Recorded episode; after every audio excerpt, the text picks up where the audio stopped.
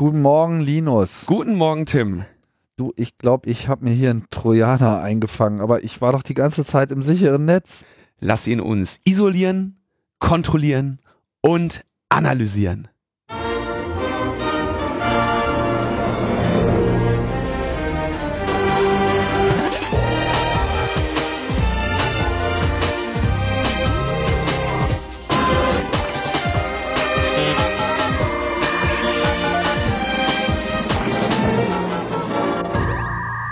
Logbuch Netzpolitik Nummer 246 vom 6. März 2018.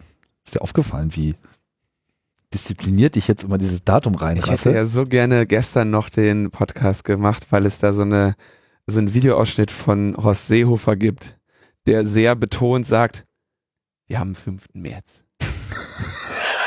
oder so. Das hätten wir jetzt Ich weiß noch nicht müssen. genau, oder, oder morgen haben wir, aber es ist, aber dann guckt es, den 5. März. Wow. Der zählt jetzt die letzten Tage, solange er letzten noch Tage. Vorsitzender ist. Ja, Der will das ja auch bis zum letzten Tag auskosten. ja, bevor der an der Heimathorst wird.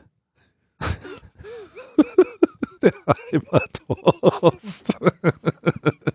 Ich frage mich, ob ihm auch der Vorsch äh, Vorschlag der Gleichstellungsbeauftragten gefallen hat, die deutsche Nationalhymne Vaterland auf Heimatland äh, umzutexten, nebst einigen anderen kleinen Änderungen. Das Ah ja, das doch eigentlich, für ein Heimatministerium wäre das doch eigentlich mal eine gute Vorlage, oder? Ich finde, man könnte das auch einfach in Stadt Deutschland Multikultiland singen. Deutschland eigentlich Multikulti. Multikultiland eigentlich. ja, Das das ist vom Versmaß jetzt noch überarbeitungswürdig, aber naja. ja, kann man bei, dem, bei der Gelegenheit auch direkt mitmachen. Aber ich meine, was sollte er gegen Heimatland haben? Ja. Spricht eigentlich nichts gegen. Ich meine, das wäre dann zumindest mal eine Maßnahme, wo man nachvollziehen kann, warum es jetzt ein Heimatministerium braucht. Weil ansonsten ist mir nicht so ganz klar. Ich meine, Innenministerium ist ja jetzt nicht so, dass man das Gefühl hat, es würde sich auf irgendwas anderes beziehen als die Bundesrepublik Deutschland. Oder ist Heimat nochmal was anderes?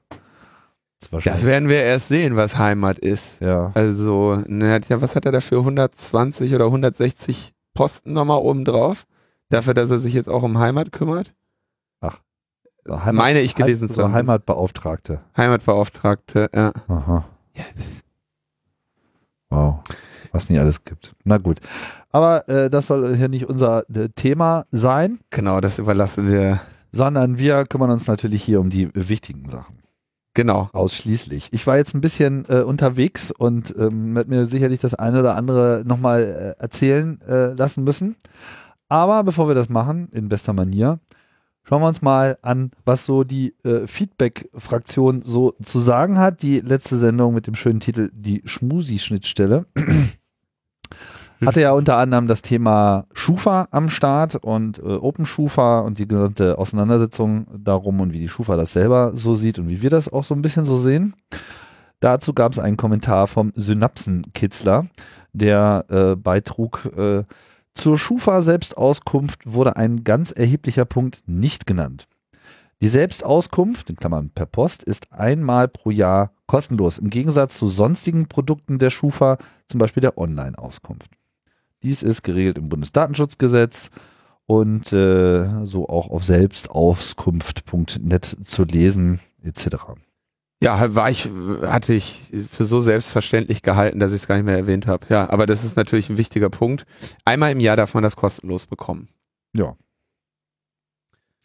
Dann äh, gab es einen weiteren Hinweis von Benedikt zum Thema Selbstauskunft nach BDSG. Klingt mal so ein bisschen nach BDSM.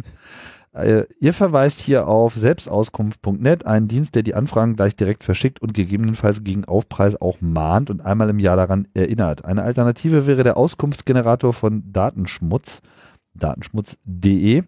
Hier werden nur die Briefe als PDF erzeugt, angeblich ich habe es nicht nachgeprüft, komplett per JavaScript, sodass das auch etwas datensparsamer ist.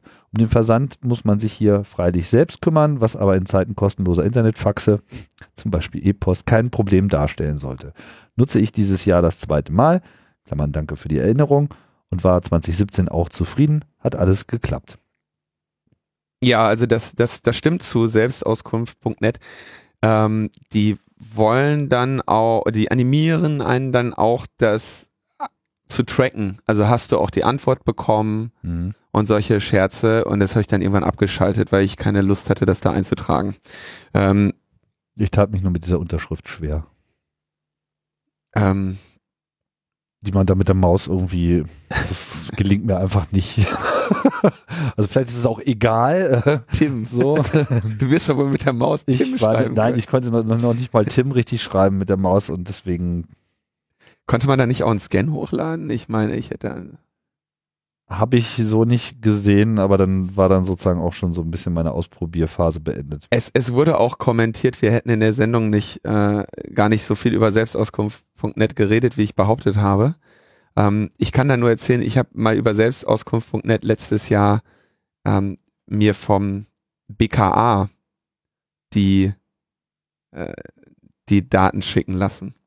Mhm. Und ähm, dann hatte ich ein Einschreiben persönlich und so weiter im Briefkasten, äh, also den, den Abholzettel da liegen.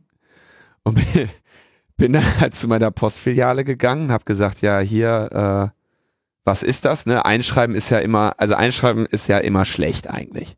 Wenn man ein Einschreiben bekommt, ist in der Regel schlecht. Ja, Ist Absender Amtsgericht oder Polizei. oder Polizei oder Vermieter oder irgend so Geheimdienst, irgendjemand. Und ich sag, ich komme mit meinem Zettel dahin und auf diesem Abholzettel war alles angekreuzt, irgendwie so ähm, Einschreiben, Rückschein, persönlich, äh, einmal die komplette, der komplette Katalog. Ich weiß noch, das waren irgendwie 7,45 Euro Porto ja, für einen Brief. Und die, äh, und die, ähm, äh, die Person, die mich da bedient hat, sagte schon so, oh, das ist aber selten, da wollen wir mal schauen. Ging dann zu ihrem, ähm, zu ihrem Karton da, wo mal, wo die Briefe drin liegen, die Leute abholen und sagt, guckte das an und sagte, oh.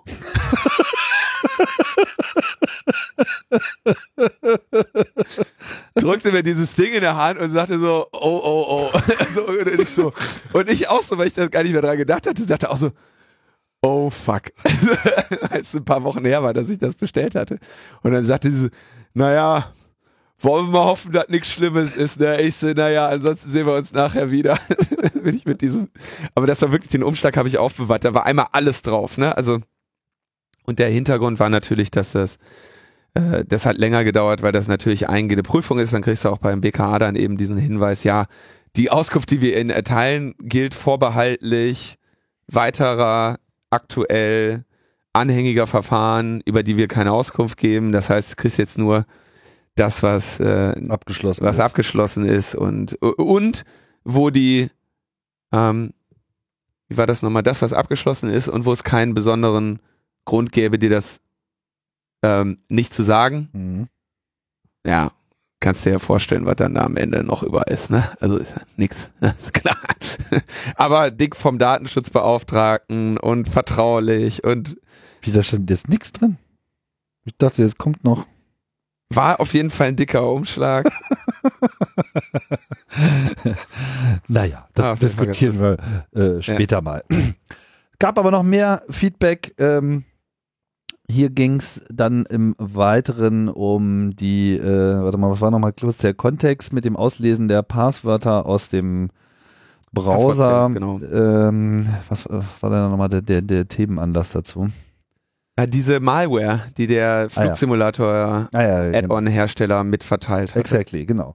E, äh, Entschuldigung. Avo sagte dazu, ich weiß, dies ist kein Tech-Podcast, aber du könntest, Linus, entweder bei der nächsten Folge oder hier in den Kommentaren ein wenig näher erläutern, wie dies mit dem Auslesen des Passwortspeichers denn funktioniert, beziehungsweise warum das eigentlich geht. Naiverweise hätte ich gedacht, dass genau so etwas nicht funktionieren sollte.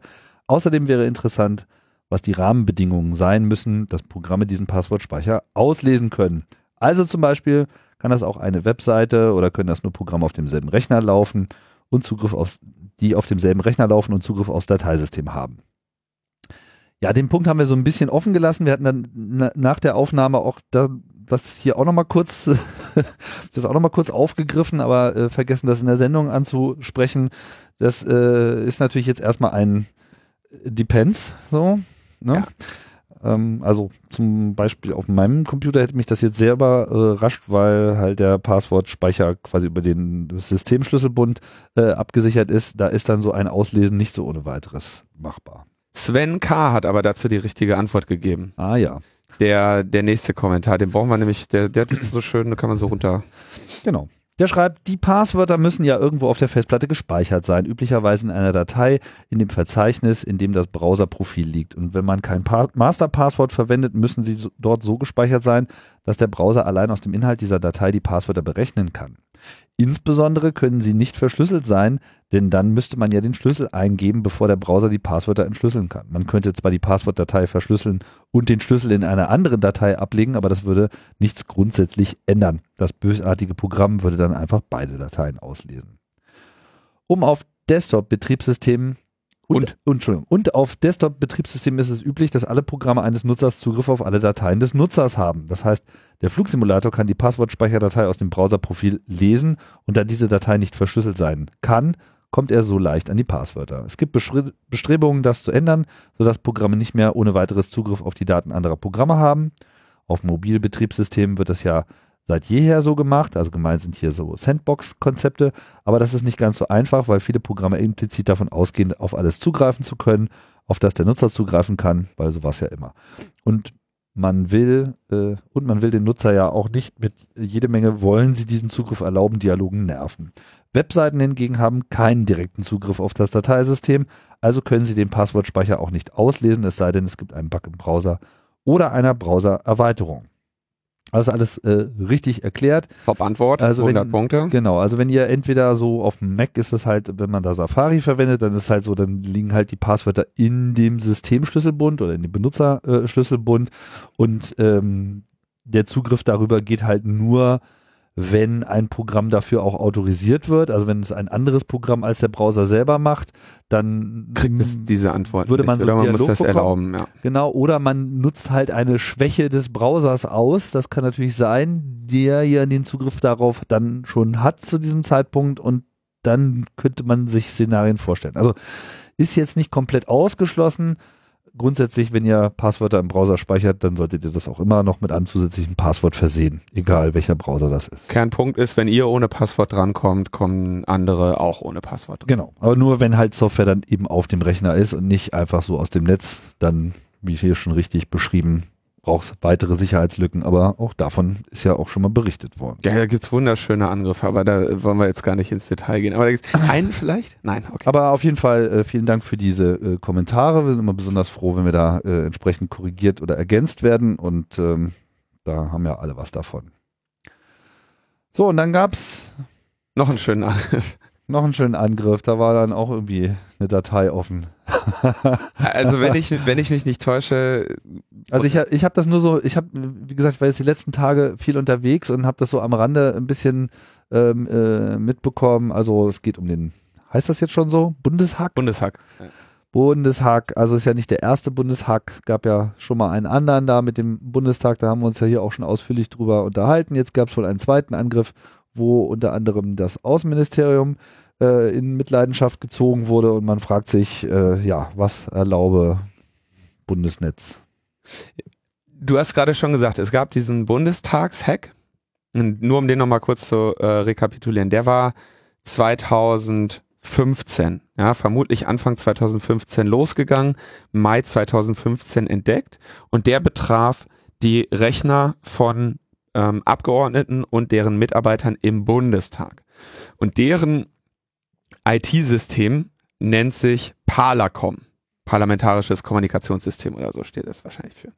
Und dann war das, dann, dann tönte das BSI nämlich groß rum und sagte, kommt äh, hier zu uns. Wir haben euch immer gesagt, dass ihr, ähm, dass, dass, dass Parlacom undicht ist. Kommt lieber in unser sicheres Netz. Das ist der, der IVBB, der Informationsverbund Berlin äh, Bonn. Bonn. Und der, der ist sicherer, weil tatsächlich, das wird so als Gradmaß in dem, in dem Medien gerade, weil wir filtern irgendwie, was weiß ich, 5000 oder 50.000 Verbindungen und im Parlacom werden nur 1000 oder 5000 Verbindungen gefiltert. Deswegen ist unserer sicherer. So, das war so der Punkt. Und der Bundestag sagte dann, wir werden uns nicht in diesen IVBB begeben, weil wir sind die Legislative und das BSI unterliegt der Exekutive und es ist nicht hinnehmbar, dass wir ähm, in einem, dass wir unser Netz betreiben lassen von jemandem, der im Prinzip an die Einweisung des Innenministers gebunden ist. So. Das ist ja auch eine ganz sinnvolle Argumentation. So, jetzt, äh, das war also alles 2015. Äh, Geschichte geht weiter. Jetzt war 28. Februar 2018. Äh, war es sehr interessant. Ich saß am, am, in einem Café und habe ein geschäftliches Gespräch geführt. Und dann äh, sehe ich Push-Nachricht auf dem Handy. Was war das Datum? 28. Februar. Mhm. Kriege ich eine Push-Nachricht auf dem Handy. Ähm, Bundesregierung gehackt.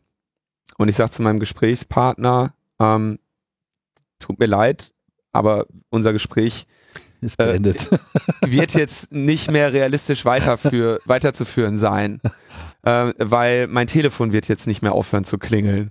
Und dann sagte der so, guckte mich dann noch so, so ein bisschen an, so, ähm, so im Sinne von, mhm, so, wollen wir mal schauen, ob es wirklich klingelt. Und dann ist halt zack, zack, zack, zack, zack, bis dann irgendwie nach dem vierten Anruf hat dieses Café schon darüber gelacht, dass ich immer wieder dran gegangen bin, währenddessen schon die weiteren getutet haben und ich allen immer gesagt habe so, ich sage ihnen dazu nichts, weil in dieser Nachricht steht nichts, wozu man irgendetwas sagen kann. Ja, aber sie können doch sagen, ob, ob der IVBB sicher ist. Und ich so, näher, jetzt kann ich Ihnen sagen, dass es wahrscheinlich nicht ist, weil ja ein System da drin gehackt wurde. Ja, können Sie denn was zu APT 28 sagen? Das war die Hackergruppe, der äh, genannt zu dem Zeitpunkt noch von der behauptet wurde, sie wäre es gewesen. Habe ich auch gesagt, nein. Ich gesagt, niemand kann anhand des jetzt gemeldeten Informationsstandes etwas dazu sagen und deswegen werde ich keine Interviews dazu geben. Anfangs waren sie dann noch beleidigt oder äh, haben das nicht verstanden. Ich sag mal vorsichtig, 24 und 48 Stunden später haben sie auch verstanden, warum ich das nicht gemacht habe. Denn ähm, es gab also eine ganze Reihe von Leuten, die das getan haben und sich dann nachher, glaube ich, etwas ähm, korrigieren mussten mit ihren Aussagen. Aber bleiben wir der, bleiben wir beim Thema. Ähm, im, die Geschichte, die uns gemeldet wurde, war, im Dezember wurde erkannt, dass es ein, einen laufenden Angriff mit erfolgreicher Infektion auf Systeme im IVBB gab, also das im Regierungsnetz. Und ähm, seit Dezember wär, wären sie also jetzt da dran, diesen Angriff zu untersuchen, den Angreifer zu isolieren und irgendwie Forensik zu betreiben, um zu herauszufinden, wie das denn geschehen ist. Sie gehen aber davon aus, dass der Angriff unter Umständen schon seit einem Jahr andauert. Sie wissen aber, dass nur sehr wenige Daten bisher exfiltriert wurden. Ähm, wenige Daten, Sie wissen aber wohl nicht welche. Und wenige Daten wird hier offenbar in, in Megabyte oder Gigabyte äh, bemessen. So. Die Meldung kam raus, dann wird es interessant, von der DPA, und sehr kurz darauf von der Süddeutschen. Die Süddeutsche hat aber einen etwas anderen Angriffshergang geschildert und andere befallene Systeme als die DPA. Dafür hat die DPA eine Attribution vorgenommen, nämlich gesagt, es handelt sich bei den Angreifern um eine Angreifergruppe, die allgemein unter dem Namen APT 28 bekannt ist. Ähm, APT steht für Advanced Persistent Threat, also eine ein fortgeschrittener äh, äh dauerhafter, dauerhafter Bedrohung. dauerhafte Bedrohung. Das soll bedeuten, dass die angreifende Gruppe oder die Bedrohung, die da ist, dass es der nicht egal ist, wen sie hackt, sondern dass sie dich als Ziel hat. Das ist im Prinzip der Unterschied zwischen einem, zwischen, sag ich mal, so einem Drive-by-Angriff oder einem Massenangriff und jemandem, der genau weiß, als Ziel hat, diese spezifische Die wollen nicht Bitcoin von dir, die wollen genau die Daten. Ne, die wollen nicht irgendwie ein, ein fettes Cluster wie bei Tesla hacken und am Ende damit Kryptowährungen meinen, sondern die wollen, die wissen, wen sie da angreifen, die wollen nur den angreifen und die werden auch nicht aufgeben, bis sie es geschafft haben. Ähm, das also Advanced Persistent Threat und die werden halt nummeriert und benannt und dann gibt's immer großes, äh, großes Feiern, dass man dann irgendwie meint, ähm, Hinweise zu haben, aus welchen Ländern oder mit welchen Motivationen diese Angreifergruppe ähm, vorgeht. Dann stand aber nicht, woher diese Schlussfolgerung, also worauf die beruht. Richtig, das war, es war noch, es stand noch nicht einmal, es ist bis heute noch nicht öffentlich, wie dieser Angriff überhaupt stattgefunden hat. Also es steht da nicht, war ein Phishing-Angriff oder wurde ein Server geowned oder was auch immer. Also es gibt, gibt keine öffentlichen Informationen über den Angriffshergang, über Angriffsvektor oder sonstiges. Ja, es gibt keine Informationen darüber, ob und wie sie eine, Attri- also wie sie eine Attribution vorgenommen haben wollen. Und mir kam das an dem, an dem Tag schon direkt so komisch vor, weil sie sagen, wir haben das ein Jahr lang nicht gemerkt, ähm, aber jetzt wissen wir, es ist APT 28. ähm, Wo Und du, wir wissen auch, dass es seit einem Jahr und wir wissen, dass das seit einem Jahr drin ist. Was wiederum gut sein kann. Ich meine, in so einem, in einem als sicher geltenden Netz guckst, hast du natürlich unter Umständen sehr viel Logging. Ähm, irgendwas fällt auf und dann fällt dir dann auf, dass das schon hätte vor einem Jahr hätte auch schon auffallen können, wobei man sich dann wieder fragt, warum ist es, ist euch das dann nicht schon vor einem Jahr aufgefallen? Genau, und vor allem ist interessant, äh, was mir von vornherein komisch vorkam, weshalb ich, also meinten, sie, können Sie denn nicht was zu APT 28 sagen? Ja, und dann habe ich gesagt, nee, weil mir kommt das komisch vor. Ich sag nichts zu APT 28, weil ich glaube nicht, dass das eher APT 28 war. Relativ einfache Begründung. APT 28 gelten jetzt nicht als die hohen Künstler. Und ähm, jedes Mal, wenn eine Hackerangriff irgendwo entdeckt wird, dann werd, werden natürlich ähm, sogenannte Indicators of Compromise gesammelt. Also Welche Methode wurde gewählt? oder wo, wo, wo, mit welchem Command and Control Server kommuniziert das, welche Arten von Protokollen, Welche Mengen an Rechnern kamen zum Einsatz? Alles Mögliche. Ne? Jeder, jede, Eigens jede spezifische Eigenschaft dieses Angriffs wird ausgewertet ähm, und quasi katalogisiert und dann in weit, im, bei weiteren Angriffen über Ähnlichkeit quasi davon ausgegangen zu sagen, okay, das sieht so aus, als wäre das diese Gruppe gewesen, weil nutzen den gleichen Command and Control Server. so war es ja beim Bundestag tatsächlich, ne? Aber okay, anderes Thema. Oder ähm, die Aktivität der Angreifer war zu einer bestimmten Zeitzone. Die sind eher, ne, die haben eher morgens die Daten abgesogen, wenn die Mhm. Maschinen an waren und sie im Zweifel unsere Leute aufgestanden sind und sie schlafen gegangen sind. Alles, und das ist das Entscheidende, alles Indizien, nichts davon Beweise, immer nur Indikatoren und alles auch fälschbar.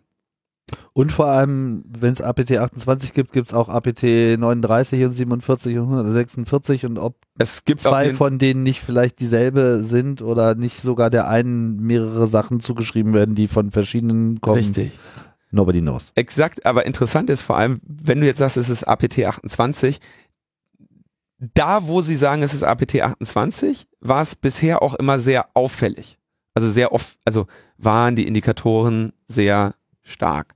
Und jetzt, oder sehr plump, nahezu verdächtig plump, sodass man da schon wieder sagen kann, naja, also wenn ihr aufgrund dieser wenigen Indikatoren hier eine Attribution macht, dann ähm, könnten die halt auch gefälscht sein. Wobei dann sich wieder die Frage stellt, haben sie alle Indikatoren öffentlich gemacht? Es kann ja sehr gut, ne, wir sind ja hier in den Spy Games. Wer definiert denn diese, diese APT-Liste? Warte ganz kurz, worauf ich noch hinaus will, Ja. ist, wenn du, wenn du nach einem Jahr feststellst, huch, wir haben hier ein APT 28 in der Bude, in der Bude, ähm, dann frage ich mich, wieso hast du es ein Jahr lang nicht festgestellt, dann aber offenbar sehr schnell und sehr einfach. Also entweder Das ist Du kompliziert. weißt jetzt, entweder es ist kompliziert oder es ist einfach. So, also das war mir von vornherein irgendwie so ein bisschen unklar. Ich glaube, wer diese, also es gibt jetzt keine direkten, ähm, ähm, ähm, also ich glaube, es Es gibt, geben jetzt, es gibt jetzt nicht so ein Hackerverzeichnis, wie irgendwie Bach-Oratorien äh, zusammengestellt sind. So. Nee, ich, also die wer, ich weiß gar nicht, wer damit angefangen hat. Ich glaube, das war, Hackerverzeichnis römisch 5, 23, Abschnitt A. ähm, Wir spielen Ihnen jetzt eine leise Musik ein. ich müsste mal gucken. Also da hat, glaube ich, irgend so eine von den großen Security-Firmen vor ein paar Jahren mit angefangen. Da war das irgendwie, Gibt es denn noch andere Kürzel außer APT, die da sich da etabliert haben? Nicht naja, so die haben auch, die haben ja dann auch nochmal immer alle 20 Namen, ne? Also dann hast du noch äh, Fancy Bear und so. Dann, die Gruppen haben ja, die haben ja, die schreiben ja nicht, ne, im Gegensatz zu irgendwelchen Aktivistengruppen, die das auch als äh, Urinmarkierung sehen, schreiben die natürlich nicht dran, hacked by sowieso 69 oder was, ja, sondern ähm, aber lassen wir das. Also also entweder du weißt, dass es, dass die es sind, und dann weißt du aber auch, dass du sie ganz einfach hättest raushalten können, anhand der Indicators of Compromise, die man über die schon gesammelt hat, oder du weißt es nicht und konntest sie deshalb auch nicht raushalten. Und dann frage ich mich, wie hast du die Attribution gemacht? Also das passte irgendwie alles nicht. Ähm, interessanterweise kam ja dann auch nicht, keine 24 Stunden später die Meldung, war gar nicht APT 28, sondern war eine Gruppe, die sehr viel länger schon bekannt ist unter dem Namen äh, Turla oder Snake, die ebenfalls, aber natürlich, äh, ne, hier Mailand oder Madrid, Hauptsache Russland, ne, ist ja klar. Alles, äh, Alles hacken, was der drei nicht auf Bäumen ist. ja klar, alles äh, war natürlich immer, äh, äh, war auf jeden Fall der Russe. Mhm. Und dann haben sie gesagt, das war jetzt diese Gruppe, konnten aber wieder nicht sagen, wieso. Ja? Wer sagt denn das überhaupt? Ja, Das sagen ja wiederum dann die Journalisten nicht, Weil sie welche Quellen, die haben. Ja? Also sie haben irgendwelche Quellen von irgendwelchen Leuten, die der Meinung sind, sie könnten das einblicken, obwohl eigentlich derzeit nur die Bundestag, äh, Bundes, wie heißt denn die Bande? Bundes, der Bundescyber äh, da. Das BSI ist da an der Nummer Ja. dran. So, die, ähm, also Fakt ist, es gibt keinerlei, auch nur im entferntesten belastbaren Aussagen dazu. Die waren in der ersten Meldung, haben sie die falsche Hackergruppe beschuldigt oder vielleicht auch die richtige. Äh, auf jeden Fall haben sie nachher eine andere gesagt. Und es gibt bisher noch keine öffentlichen Informationen darüber, wie dieser Angriff erfolgt ist. Trotzdem haben sich alle ähm, Cybergesellen schon irgendwie vorne ins Fernsehen gestellt und haben irgendwie von den unsicheren Netzen geredet, wo mir auch, wo ich mich auch frage, so, Freunde, wann haben Hacker denn jemals ein Netz gehackt? Die hacken immer Endpunkte, immer Computer, ja, also sei es Server, äh, also solange die nicht mit einer Spitzhacke kommen, haben sie nicht das Netz gehackt. Ja? Sie haben einen Server in diesem Netz gehackt oder vielleicht auch einen Router in diesem Netz. Aber das als sicher geltende Netz, ich meine, die sitzen da an ihren Windows-Rechnern, arbeiten mit Office oder was auch immer und äh, sagen dann, ja, aber wir sind ja hier im sicheren Netz. Also das ist ja allein schon so hirnrissig, aber die gesamte, jeder, jede Nachrichtensendung, das sichere Netz wurde gehackt, das sichere Netz wurde gehackt, oh je, oh je, oh je. Wir wissen alle, ein USB-Stick in den falschen Port gesteckt und schon nimmt das Unheil seinen Lauf. Und noch nicht mal das ist jetzt eine klare Vermutung, dass es darüber lief. Wir wissen es halt einfach nicht. Da kann sich was reingefunkt haben. Wird, also es wird relativ bald, äh, denke ich, das berichtet werden, wie es passiert ist. Und ich mache mal so die vorsichtige Prognose, da werden noch mal ein paar Leute echt blöd gucken. Weil da, was ich bisher an, ein paar Leute, die derzeit schon darüber berichtet ja, die schon sehr mutig berichtet haben, werden unter Umständen noch mal ähm, sehr blöd gucken. Denn es gab eine äh, Meldung schon vor ein paar Tagen von ähm, äh, Palo Alto Networks, äh, die, das ist so ein Hersteller von Network Monitoring Tools Mhm. äh, oder Appliances, muss man- ähm, die einen längeren Blogpost darüber hatten, wie ein bestimmter Angriff äh, stattgefunden hat. Und zwar ist das, äh, sagen sie hier, Unit 42 Sulfur Key attacks multiple government entities und sch- beschil- schildern einen Phishing-Angriff.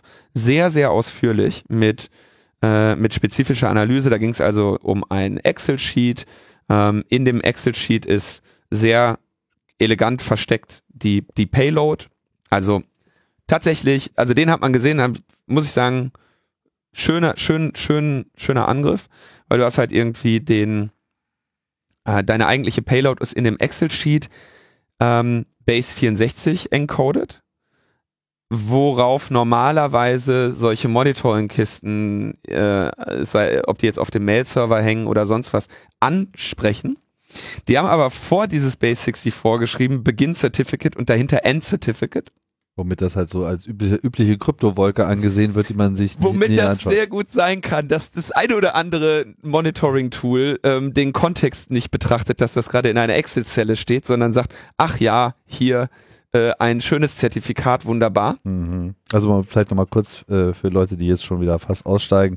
Base 64 ist so eine im Internet seit Ewigkeiten etablierte Methode, wie man halt so binäre äh, Daten, so wie sie über die Leitungen äh, gehen, so darstellen kann, dass man nur so normale Buchstaben und Zahlen benutzt, damit man es so mal eben in eine E-Mail reinpasten kann, ohne dass beim Versenden der Mail da relevante Informationen äh, weggehen und man kann halt das problemlos äh, hin und her konvertieren. Das ist einfach nur eine andere Darstellung von Wird in Daten. der Kryptographie sehr häufig verwendet, um eben eine einfache textbasierte Repräsentation der Daten zu haben. Wenn ihr euch irgendwie euren PGP Public Key anschaut oder eben ein Zertifikat, dann ist das in der Regel Base 64 kodiertes Binärformat. Mhm.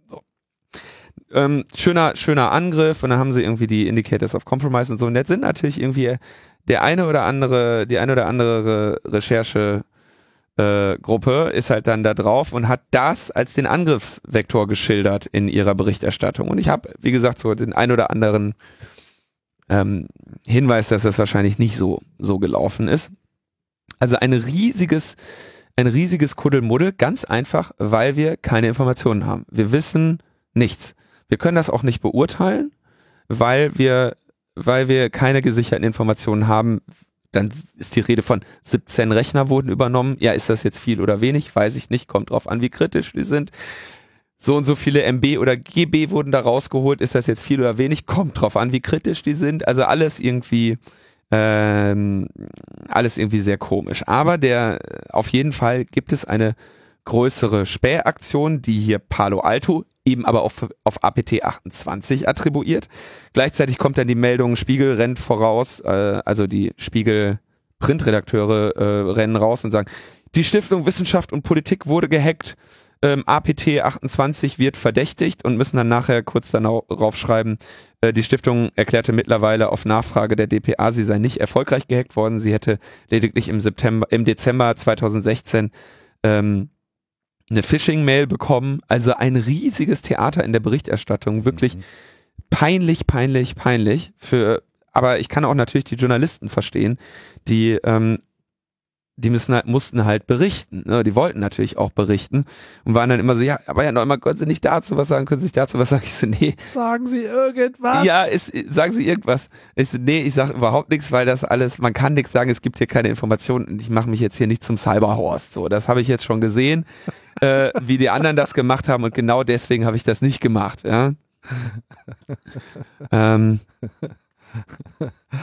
das war wirklich, also ich und ich habe, ne, wie gesagt, so einen kleinen Spaß äh, äh, festgestellt, als ich dann so ein oder zwei Tage später immer merkte, so, jo, gut, dass du nichts zu APT 820 gesagt hast, gut, dass du nichts zum Angriffsverlauf gesagt hast, weil ich dann eben nachher äh, Informationen sich mir andeuteten, dass es doch ein bisschen anders ist, als es da dargestellt wurde.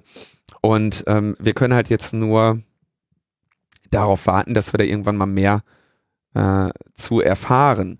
Ähm, wichtig ist natürlich schon zu, zu, zu sagen, dieses, überhaupt die Idee, es gäbe ein sicheres Netz, ist halt Unsinn. Also so, nur weil das Netz sicher ist, heißt es ja nicht, dass du dich mit deinem Gerät anders verhalten kannst. Und im Zweifelsfall ist der Angriff eben auf Geräte in Kombination mit Personen gegangen und nicht darüber, dass das, dass das Netz äh, gehackt wurde. Ja, also ein Netz ist relativ simpel. Das ist eine Verbindung zwischen Computern, die dann unter Umständen bestimmten Regelungen unterliegt, wo quasi gesagt wird, okay, folgendes Programm oder folgender Host darf auf diesen Service zugreifen, anderer nicht. Und dann geht's natürlich los, dass man sich ähm, Mühe geben muss, sich da durchzuschlawinern. Und dann kann es einem das Netz schwerer oder einfacher machen, sich darüber äh, zu bewegen, vielleicht eine Sicherheitszone äh, zu umgehen, eine Firewall-Regel äh, zu umgehen oder ähnliches. Das nennt sich die Lateral Movement Phase und da kann ein Netz sicherer oder unsicherer sein, aber nur durch das Netz wirst du am Ende nicht äh, klüger. Du musst am Ende einen. Also ich, ich finde diesen Begriff Netz jetzt doch sehr lose gefasst. So, ne? Also was ist Netz? Ist Netz die Kabel zwischen den Geräten oder ist Netz alles, was zu der Infrastruktur gehört, um die Computer miteinander zu verbinden, die da sind? Oder ist Netz der Name für alles, was da dran ist, einschließlich der Computer? Und ich finde, alle drei Sichtweisen sind irgendwie legitim und kontextabhängig und man weiß jetzt nicht, wer was wie wo benutzt. Er ist einfach zu schwammig. Man könnte jetzt kritisieren, so überhaupt zu argumentieren, ist schon mal Quatsch, eben weil das so schwammig ist. Ähm, ich würde sogar fast so weit gehen und sagen, die ganzen Router und Switches, also die ganzen Hilfsgeräte, die jetzt nicht unbedingt Endgeräte sind, sondern die eben nur dazu da sind, diesen Datenfluss innerhalb einer Organisation herzustellen, das kann man schon als Netz bezeichnen und das sind natürlich technisch auch wiederum Computer und wir wissen sehr wohl, dass eben auch solche Geräte anfällig sind. Es kann sehr gut sein, dass irgendeine Cisco-Box oder was auch immer da rumsteht mhm. dass da eine Sicherheitslücke äh, existiert, dann existieren auch welche und oder Zero Day oder was auch immer, dass sich dort etwas einnistet, was dann einfach in dem Moment in der Lage ist, den Datenstrom zwischen den anderen Rechnern abzuhorchen und wenn dann halt irgendeine interne Kommunikation stattfindet, die eben nicht ausreichend verschlüsselt ist, dann ist das natürlich auch etwas, was man nach außen schieben kann. Aber das ist ja genau das, worauf ich hinaus will. Du vertraust dem Netz sowieso nicht, sondern machst deine, äh, deine Services dicht und machst eine äh, eine sichere Kommunikation, authentisierte Kommunikation, verschlüsselte Kommunikation. Sollte so sein. Sollte so sein. Sollte so Und wenn sein. du das getan hast. Aber bei uns haben sie doch gesagt, das Netz ist sicher. Wenn du das getan hast, dann werden halt die Endpunkte angegriffen. Ja. Nun ja, also ich denke, es wird nicht mehr lange dauern, bis dann der, äh, bis es dann gesicherte, berichtete Erkenntnisse dazu gibt, wie dieser Angriff tatsächlich stattgefunden hat. Bis dahin werde ich da auch nicht weiter drüber spekulieren, weil ich mich eben nicht zum ja, Cyberhorst machen zum Cyberhorst machen genau. möchte. Spannend an dieser Frage, an diesem Problem ist aber noch was, oder an diesem Vorfall und dieser Berichterstattung ist noch was anderes und da kann man sich echt den Kopf dran zerbrechen. Also erstens, Süddeutsche und DPA kommen relativ, in relativ schneller Folge mit unterschiedlichen Informationen. Was mich zu der vorsichtigen Hypothese verleitet, dass die unterschiedliche Quellen hatten. Was schon mal schlecht ist für die Bundesregierung. Weil, weil es mehr als eine gibt. Ja, weil es mehr als eine undichte Stelle gibt, offenbar. Jetzt beklagt die Bundesregierung sich sehr spezifisch, dass hier ein Geheimnisverrat vorliegt und dass die Veröffentlichung dieser Information für eine laufende Operation schädlich war. Aldi Waldi sie gesagt haben, wir haben ja den Angreifer oder diesen Angriff am 19. Dezember entdeckt. Übrigens auch da wieder unterschiedliche Berichterstattung. Einerseits wird an, an einigen Berichten behauptet, sie hätten ihn selber entdeckt. Und zwar mit Hilfe irgendwie Netzwerkmonitoring im IVBB. Mhm. An anderer Stelle wird gesagt, sie werden durch einen befreundeten Nachrichtendienst ähm, darauf hingewiesen worden, dass da was bei ihnen nicht stimmt. Beides kann sehr gut sein. Ja, also einer, ein befreundeter Nachrichtendienst könnte ja sein, dass der zum Beispiel da so, auch so ein bisschen rumshalbert und irgendwann feststellt, du, äh, Unsere Dokumente liegen da jetzt auch. Irgendwie eure Dokumente liegen da, äh, passt mal auf. Äh. Also nicht nur eure, sondern unsere auch. die, die wir euch genau. gegeben genau. haben, die liegen gerade. Genau, passt mal auf, was da, was da los ist. Kann sehr gut sein. Auch dazu bisher keine, äh, keine gesicherten Angaben. Mhm. Jetzt sagt aber das äh, Innenministerium, naja, wir haben diese Information erlangt, auch wieder, ne? wir hatten die Information, wir haben dann angefangen, den Angriff forensisch zu untersuchen und ihn, den Angreifer zu isolieren und in einer kontrollierten Umgebung den Angriff weiterlaufen zu lassen. Also ein Sandboxing-Modell, so nach dem Motto, wir tun hier so, als hättest du jetzt ein neues Target, aber wir beobachten dich dann. Das steht zu vermuten. Und jetzt ist natürlich, also da scheiden sich jetzt die Geister. So, wenn du jetzt ein Geheimdienst bist und möchtest wissen, wer dich da aus welchen Gründen gehackt hat und welche Informationen er hat oder welche Kapazitäten dieser feindliche Geheimdienst hat, dann ist das unter Umständen sehr, kann es sinnvoll sein, das zu tun. Denn unter Umständen lernst du ja noch mehr über deine Angreifer, wenn du deine Systeme alle quasi in, auf einen nicht funktional dichten Zustand schaltest, werden die komplexere Angriffe versuchen. Unter Umständen fällt denen dabei das ein oder andere Zero Day aus der Tasche und du sammelst schön Indicators of Compromise. Ja, jeder Angriff, jeder Angriffstechnik, die noch zum Einsatz kommt, die du aufzeichnen kannst und detektieren kannst, gibt dir natürlich Wissen über die Angreifer, gibt dir Möglichkeit, in anderen Netzen nach derartiger Aktivität zu suchen, hilft dir bei der Attribution, hilft dir beim Aufspüren der Angreifer. Das ist ungefähr so, als ob du so noch so eine Garage äh, neben deinem Haus hast, die dir jetzt äh, besonders attraktiv erscheinen lässt für Einbrecher, aber im Wesentlichen ist da kein Wert drin, sondern nur Kameras, die dabei zuschauen, mit Genau. welchen Techniken sie vorgehen. Du und sicherst die Garage aber wie ein Irrer und guckst, was die machen, wenn sie mit komplexeren Sicherungssystemen äh, Okay. konfrontiert werden. Ja, analysierst die Angreifer.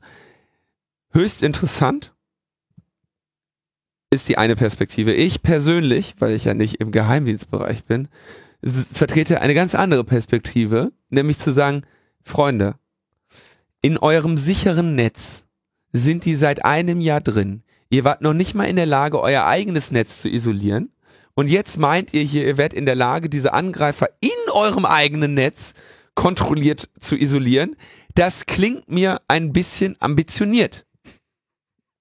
So, ne? Wäre jetzt die andere Möglichkeit, da drauf zu blicken. So. Und dann sagen sie, wir hatten aber die ganze Zeit die Hand am Stecker, wo du auch, also, aber Nein, wir leben sowieso in der Matrix und das ist hier alles nur virtuell. Und jetzt kommt was, was wahrscheinlich äh, die ein oder andere Zuhörer äh, überraschen wird.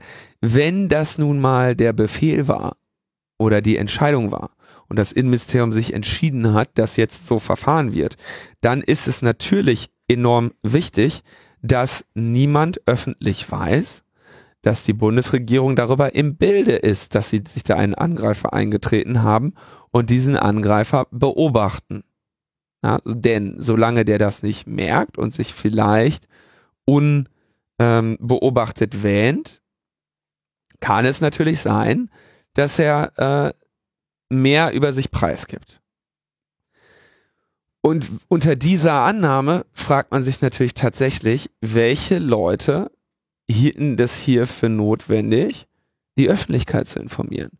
In diesem Fall die DPA. Also ich meine, die DPA macht Vorlagen äh, für Schnellmeldungen, aber keine Investigativrecherche. Und so war ja auch die DPA-Meldung. Äh, Bundesregierung gehackt, der Russe war's. Also im, im übertragenen Sinne. Ne? So, mh, die hatten halt dann diese Attribution, die sich der nachher widersprochen wurde.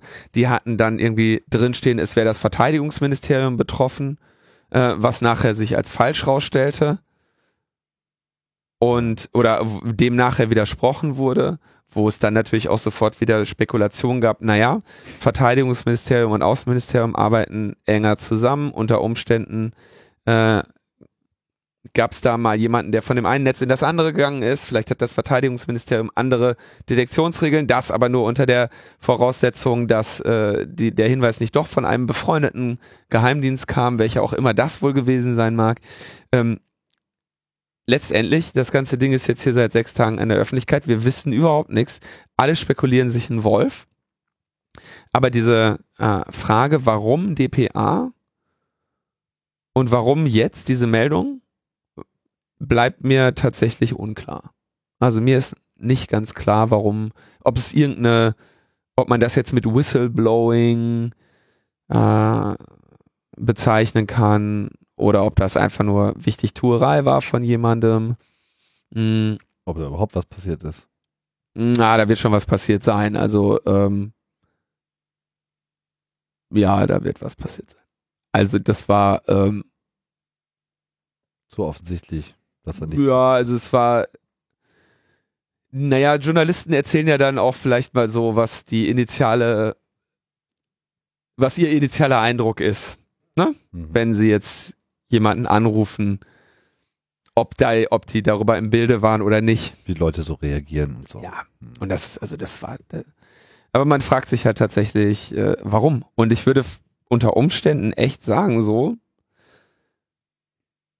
das kann man wahrscheinlich tatsächlich als Geheimnisverrat bezeichnen.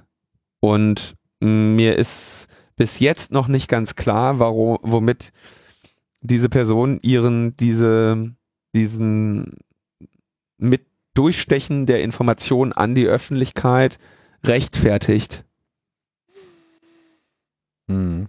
Weil man könnte ja im schlimmsten Fall sagen, das war einfach eine Warnung an die Angreifer. Ja. Man hat da vielleicht unter Umständen jemanden im eigenen Fleisch, der da auch behilflich gewesen ist. Ja. Hm.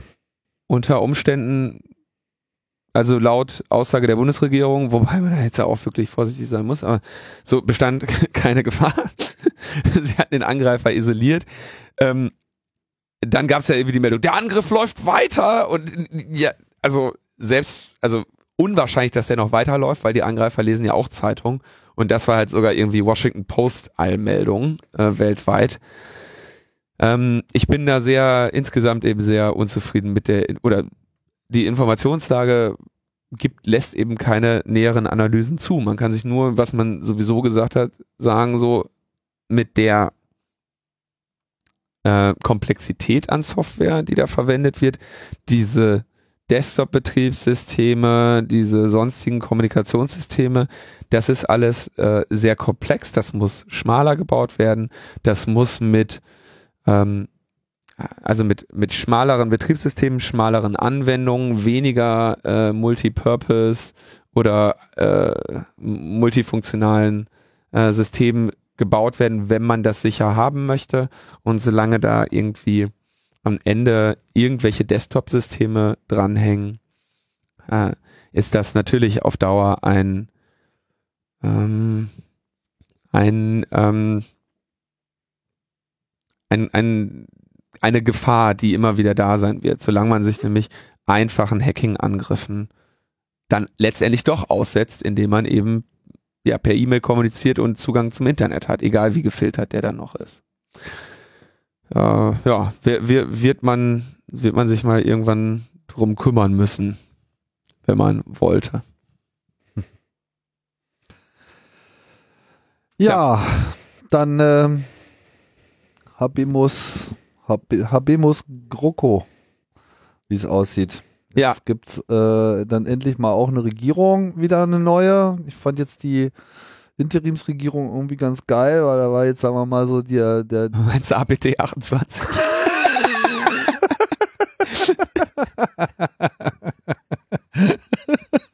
unsere Interimsregierung APT 28.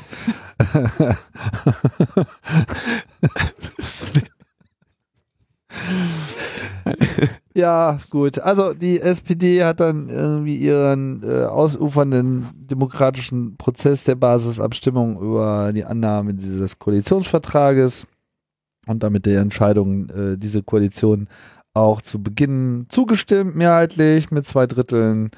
Ähm, und man hat da betont, äh, versucht nicht zu jubeln, um nicht irgendwie die Kritiker noch weiter äh, zu mh, beunruhigen. Und jetzt kriegen wir halt so, naja, quasi die alte Riege in ein bisschen frisch angepinselt.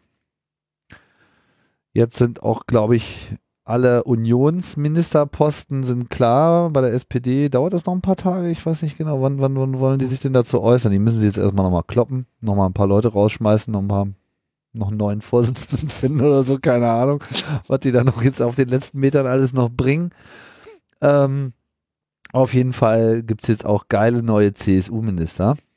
Ja. Und das interessiert uns natürlich besonders, weil aus Gründen, die wir nicht so richtig nachvollziehen können, liegt ausgerechnet das digitale, ich hätte jetzt fast gesagt Ressort, ich sag mal das digitale Aufgabenfeld im Wesentlichen so in dem auf der Tennisseite von CSU geführten Ministerien. Weil wir damit so eine gute Erfahrung hatten. Weil also super Dobrindt war ja Die, die, die fleischgewordene Nullnummer. Zum Glück müssen wir ja nicht über, über diese Dieselskandal reden. Wir Aber nicht?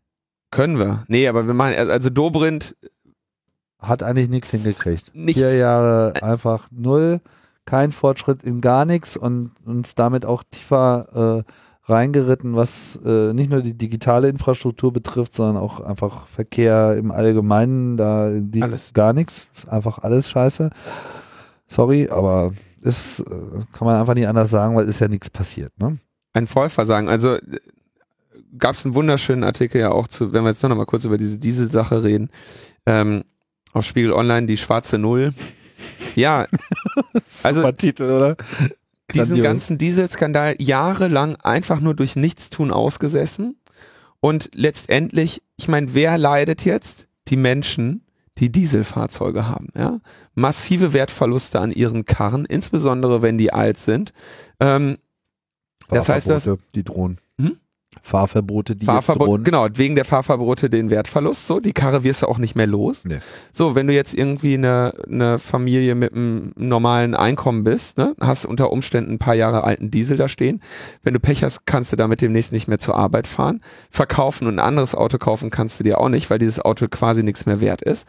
Das heißt, du wirst jetzt unter Umständen ähm, ein, ein tiefes Loch in die Familienkasse reißen, um dir ein Fahrzeug kaufen zu können, mit dem du ähm, weiß, in die Innenstadt fahren kannst, wenn du wie die meisten Leute äh, vielleicht ein Auto gekauft hast, was seit ein paar, ein paar Jahre auf dem Buckel hat ähm, und noch einen Restwert. Dieser Restwert ist jetzt quasi innerhalb kürzester Zeit vernichtet worden. Den kannst du abschreiben. Ähm, das heißt, das bleibt jetzt wirklich auf den, auf den kleinen Leuten sitzen und äh, alles nur damit VW äh, und die Hersteller dieser Fahrzeuge irgend, also damit ist auch niemandem geholfen, ne? Haben wir gerade kam ja die Meldung, irgendwie Toyota sagt, alles klar, verkaufen keine Diesels mehr, lass mal sein, so. Ähm, gearscht sind die, sind die, sind die kleinen Leute, die diese Fahrzeuge haben, ähm, und die äh, können das jetzt irgendwie, können diese, können diesen Mist jetzt auslöffeln, ja. Hätte Ja. man damit mit äh, Hardware-Nachrüstung, Zwangsmaßnahmen und sonstigen mal äh, gearbeitet, dann hätte man hier Politik für die Bürger und für die Luft, die die Bürger atmen, machen können, hat er darauf verzichtet. Also selbst das, er hatte einen Job. Einen Job. Hat er, ne, zwei. Er sollte also mit den Autos und mit den Digital beides. einfach komplett nichts erreicht und äh, ich meine, es sind nicht nur die Leute, die leiden, äh, die jetzt einen Diesel haben, so, ich meine, es leiden natürlich auch alle anderen, die sich in der Umgebungsluft von Dieseln Ja. und nicht nur von Dieseln, das ist, für mich ist diese ganze Und Diskussion am Ende leiden auch die Hersteller von diesen scheiß Autos. Ja, weil äh, der, die Innovationsbremse ist natürlich da. Am geilsten fand ich die Meldung vor ein paar Tagen, äh, das ist schon ein bisschen länger, ja, vor ein paar Wochen irgendwie so. Äh, deutsche Hersteller überrascht von Nachfrage nach Elektrofahrzeugen. Ja, no shit. Sorry, also das ist so wie äh, im Jahr 2000 irgendwie Technikhersteller überrascht von Nachfrage nach Internet.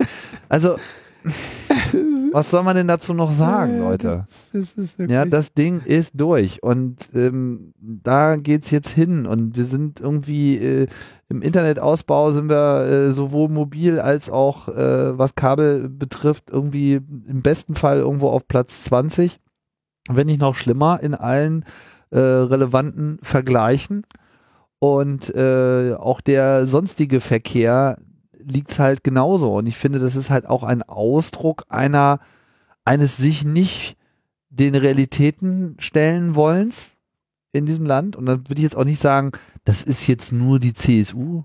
Das ist nicht die CSU. Das ist etwas in diesem Land, was sich in Form der CSU am deutlichsten zeigt. Ja, aber du hast dasselbe Problem in der CDU, du hast dasselbe Problem in der SPD, die hat sich genauso schützend vor den Volkswagen-Konzernen gestellt. Und damit will ich auch jetzt gar nicht sagen, dass alle anderen Parteien jetzt deutlich besser. Das ist nicht eine Frage der von Parteien. Das ist eine Frage, wie wir einfach auch unser Land selber sehen. So und, und nicht nur dieses Land, sondern einfach auch Europa und am Ende natürlich auch den ganzen Planeten. Und es wird einfach mal Zeit, dass äh, wir da jetzt aufwachen und äh, neue, neue Grundhaltung annehmen, die da einfach heißt, lass uns mal äh, in die Zukunft blicken und mal äh, herbeifühlen, wie die Dinge wohl in zehn Jahren wohl liegen werden. Ne? Wir hatten ja schon hier diesen, diese lustige äh, Sache mit CSU fordert jetzt WLAN in, in, in Bussen bis 2050 haben wir das dann auch mal. Ja, ich meine, in jedem scheiß Drittweltland hast du irgendwie WLAN in Bussen. Irgendeiner schrieb doch in den Kommentaren, ja, ich höre hier gerade Logbuch Netzpolitik. Ich bin gerade irgendwo auf den Bergen in, in, in Bolivien oder wo das war mit WLAN und hört darüber, ne, über das WLAN des Busses. Ja, verstehst du, der natürlich LTE hat, so, ne?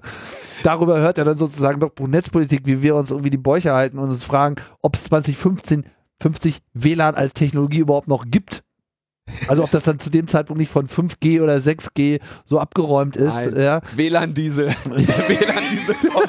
WLAN ist der neue Diesel irgendwie so. Ja, Ja, dieselbetriebener WLAN. ja da äh, ist, da ist auch was dran, ne? weil was, was uns dieses bekloppte 2,4 Gigahertz äh, WLAN an Frequenzen klaut, ja, die man irgendwie echt besser äh, nutzen könnte. Eigentlich müssen wir für die Abschaffung von WLAN bis 2050 äh, kämpfen, damit da Frequenzen freigegeben für, für sinnvollere Protokolle. WLAN-Verbot. So sieht's nämlich aus. WLAN-Verbot in den Innenstädten. Ja, natürlich. Aha, Sie haben also noch WLAN in Ihrem Laptop. Oh. Aha, mhm, naja. Haben Sie denn auch eine grüne Plakette?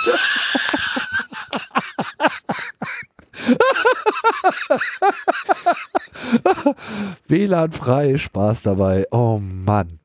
Also, das ist so die Gemengelage. Schauen wir jetzt nochmal, was ich jetzt konkret. wie Sie betreiben hier ein äh, 802.11 802.11a. so geht's doch. Euro 5. Haben Sie denn da eine Hardware-Nachrüstung vorgenommen?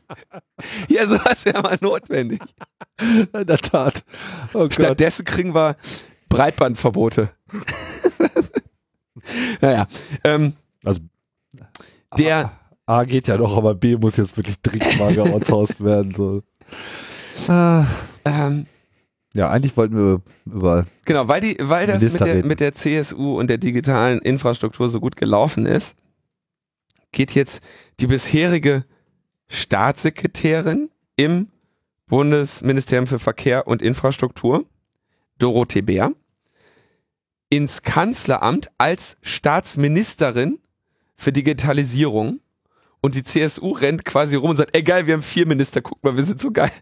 Staatsministerin ist aber im Prinzip das gleiche wie äh, Staatssekretärin. Also die haben, sie ist halt jetzt im Kanzleramt für die Digitalisierung zuständig. Das ist im Prinzip die, ähm, die Reaktion auf die Forderung eines Digitalministeriums, wo ja dann gesagt wurde, naja, Digitalministerium schön und gut, aber das, be das betrifft Innen, das betrifft Wirtschaft, äh, das betrifft, äh, was weiß ich, Justiz. Ähm, wir können kein Digitalministerium schaffen, weil es im Prinzip eine übergreifende Position geben muss und deswegen, damit es jetzt irgendwas gibt, damit die Leute die Fresse halten, äh, machen wir halt jetzt eine Kanzleramtsministerin, eine, eine Entschuldigung, eine Staatsministerin für Digitalisierung im Bundeskanzleramt. Und das ist die äh, Dorothee Bär, die vorher Staatssekretärin unter Dobrindt war. Dobrindt, geh mit dem Wind und ähm, dafür kommt der Andreas Scheuer, ein, der vorher CSU-Generalsekretär war, ähm, wird jetzt also Bundesminister für Infrastruktur und äh, Diesel. Und ähm, WLAN. WLAN-Minister. Bundesminister für WLAN und Diesel. so, und Dorothee Bär hat dann heute, also das war heute die große Meldung, dann hat sie gesagt, ja, also sie, ähm, sie sieht ja auf jeden Fall Defizite bei der digitalen Entwicklung. Äh, jedes Ministerium in Deutschland müsse ein Digitalministerium sein und sie fordert eine stärkere Digitalisierung der Schulen. Da hat sie natürlich völlig recht. Wahnsinn. Da hat sie eine ganze Reihe äh, kluger äh, Forderungen, sagt sie, die Ministerien haben unterschiedliche Geschwindigkeiten, ihr geht das viel, viel, viel zu langsam, alles schöne Sachen. Man fragt sich nur, naja, was hast du denn dann als Staatssekretärin gemacht? Da warst du doch eigentlich an der Stelle, dich um diese Sachen zu kümmern im äh, Bundesministerium für Verkehr und Infrastruktur. Und dann äh, finde ich es find ich's noch sehr gelungen. Dann sagt sie, ja, also auch äh, der Staat müsse Vorreiter sein, Behörden müssten endlich so vernetzt werden, dass Bürger nicht Stunden auf Ämtern vergeudeten, nur um sich zum Beispiel umzumelden. Hat sie recht, finde ich. Hat sie recht. Kann man angemessen umsetzen. Damit habt ihr ja auch mit dem E-Government-Gesetz vor Jahren eigentlich mal die Grundlagen geschaffen und mit dem E-Perso-Gesetz kommt ja alles nicht zum, zum Einsatz. Und kriegt irgendwie Georgien und äh, Estland kriegen das auch schon seit Alle sechs kriegen das Jahren hin. hin. Ja, jede Mensa kriegt das inzwischen hin, halbwegs sichere Zahlungsvorgänge. Naja, lassen wir das. Ne? Mhm. Ähm, also halbwegs sicher, bevor jetzt die nächsten kommen und sagen, ich habe aber mit dem RF Mensagate. ich habe aber mit äh, mit dem MyFair äh, Classic Offline Cloner äh, mir gerade mein Mittagessen bezahlt. Mach das, aber nicht zu laut grinsen dabei. Immer gen Gentleman genießt und schweigt. So. Ähm, Sta- Start-up-Unternehmen dürfen nicht an bürokratischen Hürden verzweifeln. Auch im Gesundheitsbereich legen viele Chancen. Das Land brauche endlich eine smarte Datenkultur, vor allem für Unternehmen. Allerdings sei der Datenschutz in Deutschland wie im 18. Jahrhundert. Ähm, hab ich kurz überlegt, so, 18. im 18. Jahrhundert, da hatten die meisten Leute keine Daten. Gab's das Wort? Es gab keinen da Daten. Nein, den gibt's erst seit Mitte des 19. Jahrhunderts Ja, überhaupt den. Begriff. Mhm. Insofern ein Datenschutz wie im 18. Jahrhundert wäre tatsächlich eine Katastrophe. Da hat sie recht, denn dann hätten wir keinen. Und da hat sie auch wieder, wahrscheinlich wollte sie nicht, aber sie hat recht, wir haben nämlich keinen. Wir haben im Datenschutz effektiv ähm, das Recht des Stärkeren, wie im 18. Jahrhundert üblich. Ähm, ich fürchte nur, dass sie das äh, anders äh, gemeint hat. Äh, man sagt ihr ein, eher eine Industrienähe nach, äh, was man auch daran erkennt, dass die Industrie eine sehr hohe Kompetenz bescheinigt. ähm, werden wir also sehen, was, äh, was wir da jetzt in Ja gut, ich meine, das drückt, um es vielleicht mal nicht ganz so polemisch äh, auszudrücken, das drückt eine gewisse, äh, wie sage ich es richtig,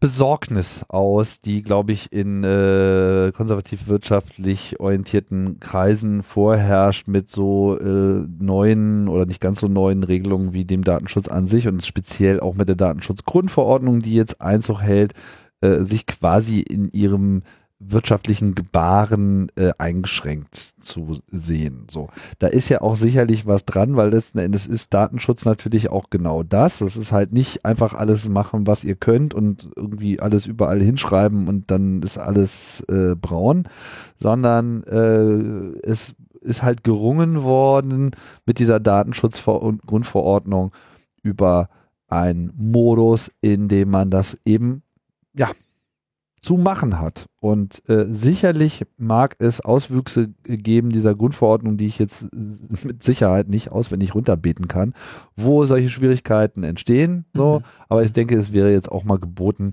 das einfach auch mal ähm, proaktiv anzugehen und zu sagen, okay, wir wir, wir sorgen jetzt dafür, dass wir diese Kompetenz auch aufbauen, dass auch der Staat die entsprechende Begleitung und Beratung äh, bringt, dass es da Stellen gibt und dass man mit Handelskammern und mit was weiß ich äh, da noch alles mit reingreifen kann in den Wirtschaftsprozess, das eben auch macht, sodass man da eben in dem Punkt auch fit ist, weil es ist nun mal so jetzt. Und ähm, ich will halt jetzt nicht so ein Beklagen hören mit, oh Gott, die Wirtschaft ist aber eingeschränkt, weil äh, dieses nicht so richtig drüber nachdenken, wie denn das mit den Daten ist, führt unter anderem eben auch zu diesen Sicherheitslagen, über die wir jetzt schon so viel gesprochen haben. Und ich denke, es ist grundsätzlich angemessen, hier jetzt mal einen anderen Fokus mit reinzunehmen. Das sollte natürlich auch die Aufgabe sein, einer digitalen Staatssekretärin oder wie auch immer man sie jetzt äh, da offiziell bezeichnet. Außerdem wollte ich auch nochmal sagen, ich finde es ein bisschen enttäuschend, dass sich diese GroKo, also enttäuschend, aber nicht unerwartet, ja, ähm, trotzdem enttäuschend, dass man sich nicht durchgerungen hat, auch ein digitales Digitalministerium zu schaffen oder zumindest diese Digitalkompetenz so hoch anzusiedeln und auch so zentral zu also klar zu machen, wo ist denn jetzt, wo ist denn jetzt die Kompetenz? Ist es jetzt im Verkehrsministerium Mhm. oder ist es jetzt im Kanzleramt?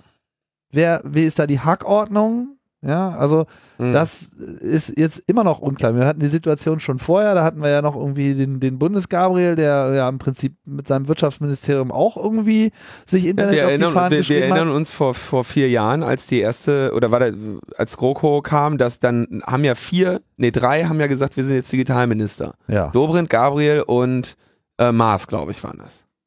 Ähm, Oder wer war der dritte? Gabriel, Dobrindt und ähm, Mars, Mars? Ich weiß jetzt gerade gar nicht. Aber das war, keine Ahnung, das war irgendwie damals das Thema, ne?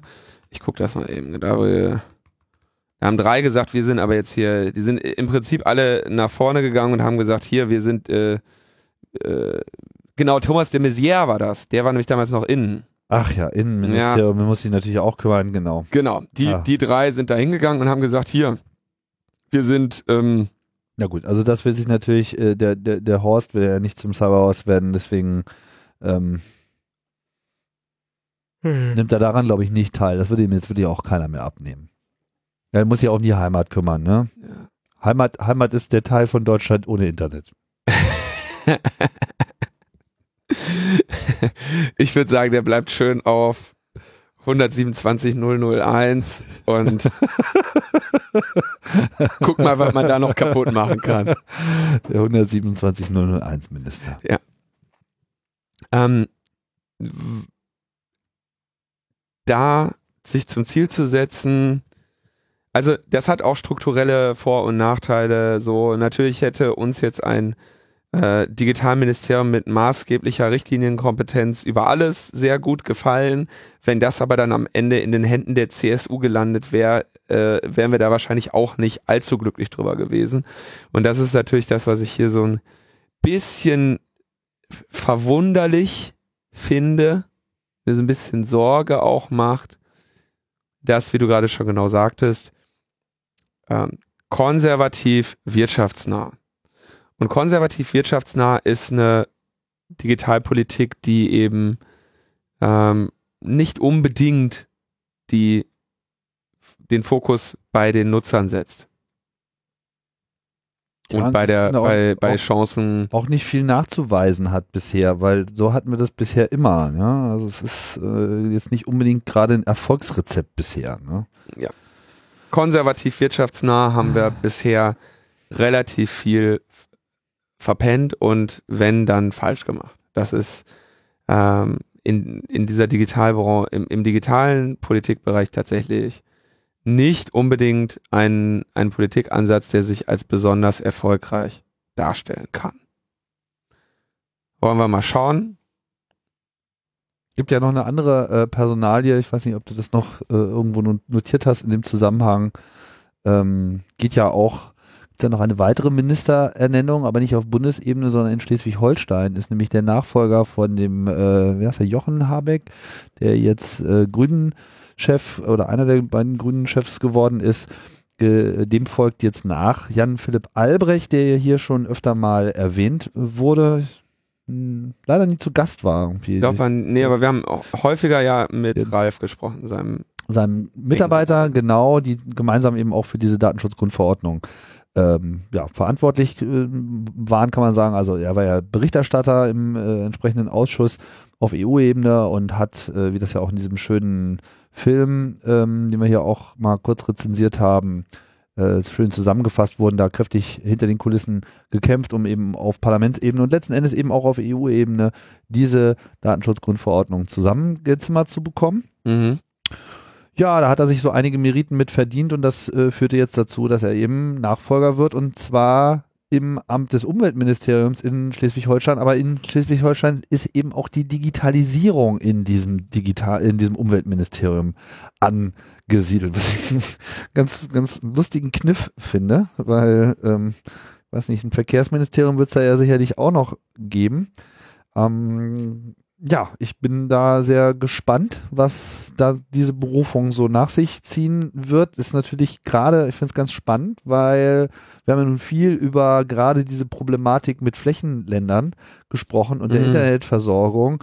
Ähm, ob hier eine Initiative entstehen könnte, die vielleicht mal zeigt, äh, wie der Hase äh, läuft, zumal ja auch die Nähe zu Dänemark und den skandinavischen Modellen an der Stelle vielleicht auch nochmal einen weiteren Einfluss bedeuten kann. Und ich glaube, Schleswig-Holstein hat da durchaus die Möglichkeiten, das zu machen. Da es sich dabei ja auch noch um so eine Jamaika-Koalition handelt, ist es natürlich nochmal besonders spannend, welche Kompromisse vielleicht äh, da äh, entstehen. Ich will ja jetzt nicht zu viel herbeiträumen, aber ich fand die Personalie jetzt in dem Zusammenhang ganz interessant. Also meinst du in Schleswig-Holstein kaufen? Äh, was kaufen? Land? Oder? Land. Irgendwo zwischen, zwischen Flensburg. also ich kenne auf jeden Fall ein paar Leute, die würden sich von so einer Initiative durchaus äh, ja, natürlich. Äh, ne, Müssen sie nicht mehr über die Grenze fahren, um Netz zu haben. ja. Hm. Ja, ich bin ja erstmal ein bisschen ent enttäuscht, wenn wir ihn auf Europaebene dann verlieren. Ne? Ja, weil ich nicht in Schleswig-Holstein wohne. Wenn ich in Schleswig-Holstein wohnen würde, würde ich mich natürlich freuen. Ja, aber es ist natürlich auch eine ganz andere, ganz andere Art und Weise, jetzt hier mal Einfluss auch auf die Politik zu nehmen. Und ich denke, dass man halt gerade im Bereich, man ist ja auch ein bisschen bedrückend, ja. Ich meine, so sehr man jetzt über den Stand der Bundespolitik schimpft, ist, kenne, ich kenne ja auch kein Bundesland, was hier in irgendeiner Form mal nennenswert Aktivität entfaltet durch eine andere Herangehensweise. Also ich weiß, dass es auf kommunaler Ebene verschiedene äh, Projekte gibt, die mehr, mal mehr, mal weniger gut funktionieren, teilweise auch das Problem haben, dass kaum, dass sie mal eine kommunale Infrastruktur gebaut haben, gleich die Telekom einen Tag später auch noch anfängt mhm. mit dem Buddeln und dann lohnen sich alle Investitionen nicht mehr. Also das ist halt genau das Problem. An der Stelle muss natürlich auch mal zentral anders koordiniert werden. Man muss halt alle an einen Tisch bekommen und ich denke, das ist, das ist, glaube ich, das, was einfach derzeit noch generell gefehlt hat. Ja, also diese ganzen Digitalminister haben sich äh, vor allem immer durch irgendwelche shiny New Projects und Ankündigungen und ja, und ne, WLAN in Bussen und so weiter immer so profiliert, aber es war halt immer alles so eine Ankündigungspolitik. Aber dass mal wirklich jemand mal ernsthaft gesagt hat, okay, wir bilden jetzt mal hier ein ministerübergreifendes, also ministeriumsübergreifendes Gremium ja, wenn man jetzt kein Digitalministerium einführt, was diese Rolle so übernehmen könnte wie ein Finanzministerium, weil Finanzen betrifft alle und digital betrifft ja auch alle, könnte man ja zumindest sagen, vielleicht liegt hier auch eine Chance für äh, die Kanzlerin, dass sie halt ihre Staatsministerin Frau Bär jetzt losschickt und sagt hier, hör mal, ja, du äh, hast jetzt hier qua meiner äh, Leit, wie heißt das? Raute. Äh, Kraft, Kraft der Raute verleihe ich dir hier den offiziellen Hashtag irgendwie, um äh, loszugehen. Und, und, und du baust jetzt hier so ein Gremium auf und alle Minister sind gezwungen, ihre Kernausrichtung e, und zwar egal welcher Partei, ja, weil das, wie heißt ja das nochmal, die Richtlinienkompetenz, das meine ich gerade, ja. Die Richtlinienkompetenz der Kanzlerin könnte sie da sozusagen in so eine Rolle versetzen. Ich weiß nicht, ob das passieren wird, aber das wäre in der Situation meiner Auffassung nach das einzig Sinnvolle. Man sagt, okay, du redest jetzt mit allen mit und ich verpflichte alle Ministerien meiner Regierung dazu, in diesem von dir geleiteten Koordinationsgremium alle Aspekte der Zukunftsplanung von allem hier den Digitalaspekt mit allen anderen abzustimmen und so einen permanenten runden Tisch zu haben, an dem sozusagen nichts an digital vorbeigeht und nicht hier wieder mal ein Förderprogramm und da nochmal 30 Millionen auf irgendwelche Leitungen, die dann keiner benutzt.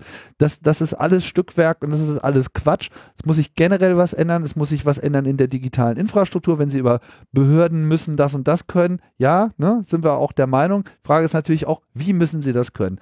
Noch mehr so BEA-Projekte ja. und, und, und, und, sonstige Leuchtturmdinger, die äh, Millionen verbraten und am Ende nochmal eine redundante, bekloppte Technologie auf, auf, auf Basis von Scheiß Scheiß, der seit 20 Jahren nicht mehr benutzt werden sollte, zu bauen, führt einfach. Können wir darauf verzichten. Führt einfach zu gar nichts. Ne? Hier muss einfach eine, eine konsistente Strategie angestrebt werden, hier muss einen Plan geben und alle Ministerien, meinetwegen sogar auch das Landwirtschaftsministerium, müssen damit eingebunden sein.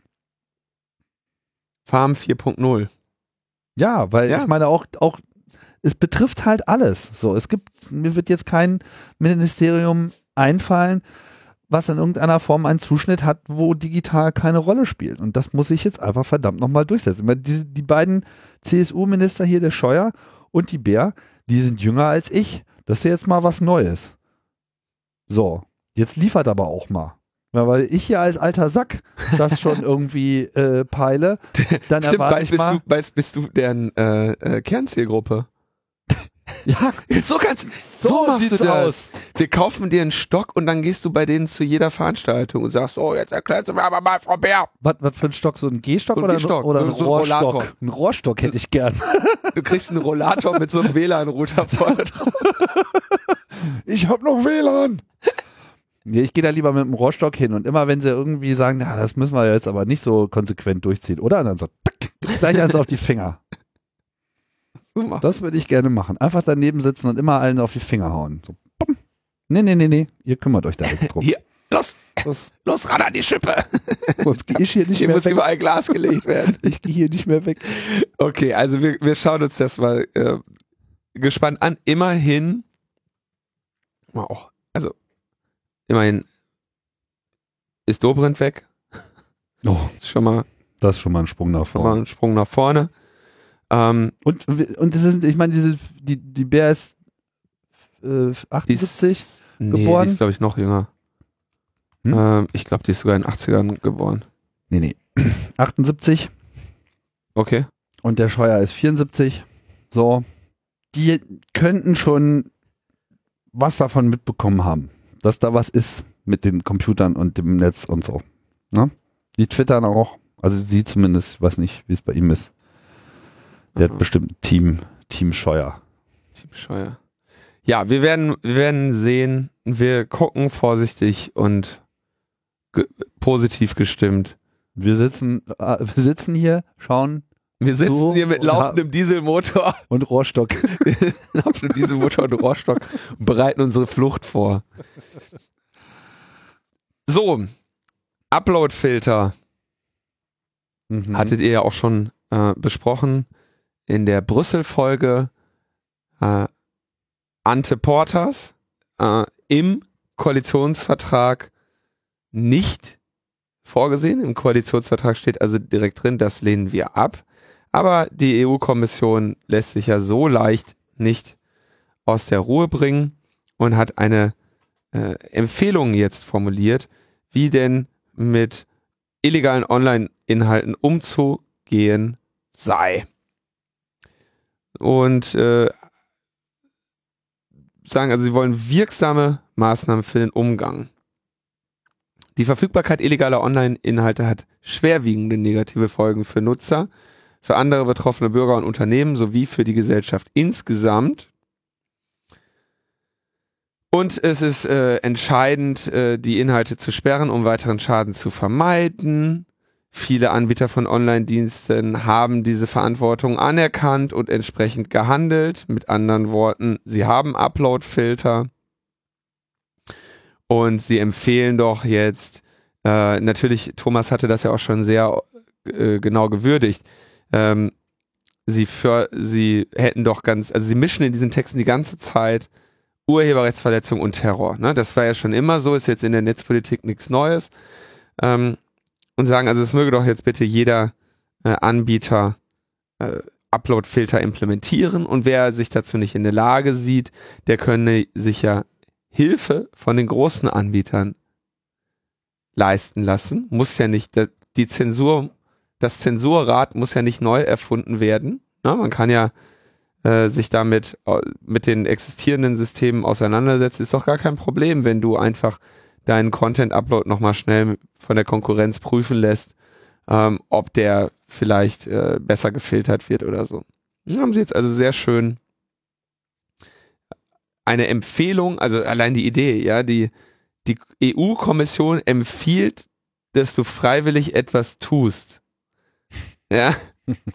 Sie haben also führen damit im Prinzip durch die Hintertür diese Upload-Filter gegen für Urheberrechtsverletzungen einfach ein, ja, weil diese Empfehlung heißt natürlich, wir legen, also überhaupt die Idee, ja, dass die, dass etwas empfohlen wird. Wir empfehlen das, mach das mal, weil du weißt ja, was passiert, wenn du es nicht machst. Dann sehen wir uns nämlich gezwungen, hier ähm, ein Problem zu lösen und du weißt, was passiert, wenn wir ein Problem lösen, hast du nämlich zwei neue. und äh, damit, ja, ist doch so. Und ähm, der Thomas äh, Rudel schreibt dazu, es ist der Demokratie politisch sowieso schon bedenklich, wenn hier einfach quasi an am tatsächlichen Handeln vorbei äh, Realitäten erzwungen werden. Gleichzeitig der schwarz äh, schwarz-rote Koalitionsvertrag äh, schließt es, äh, lehnt es als unverhältnismäßig ab. Andererseits kann die äh, Kommission dann aber weiterhin äh, behaupten, sie hätten nichts an der E-Commerce-Richtlinie gerüttelt und lassen das quasi, das, das geltende Recht bleibt gleich, aber durch eine freundliche Empfehlung ähm, wird die Realität eine andere. Und das ist natürlich echt äh, schwierig. E-Commerce-Richtlinie deshalb wichtig, weil Hosting-Anbieter von der Haftung freigestellt sind. Auch wenn auf ihren Plattformen illegale Inhalte liegen. Sie müssen sich, müssen natürlich reagieren, aber sie müssen nicht proaktiv die das Einstellen illegaler Inhalte vermeiden. Und ich denke, das ist nach wie vor eine sinnvolle Regelung, weil wir so den Genuss der Meinungsfreiheit und der Pluralität uneingeschränkt haben und gleichzeitig ähm, nach Hinweis auf illegale Inhalte diese schnell entfernen können und somit eine, ein Gleichgewicht auch zwischen dem Anspruch auf Rechtsdurchsetzung und einer äh, äh, einer äh, freien Einstellung und einer freien Entwicklung, pluralistischen Entwicklung dieser äh, Plattformen haben und drittens eine rechtliche Methode haben, einen rechtlichen Weg haben, dass nämlich die Illegalität eines Inhaltes festgestellt werden muss und nicht durch einen Upload-Filter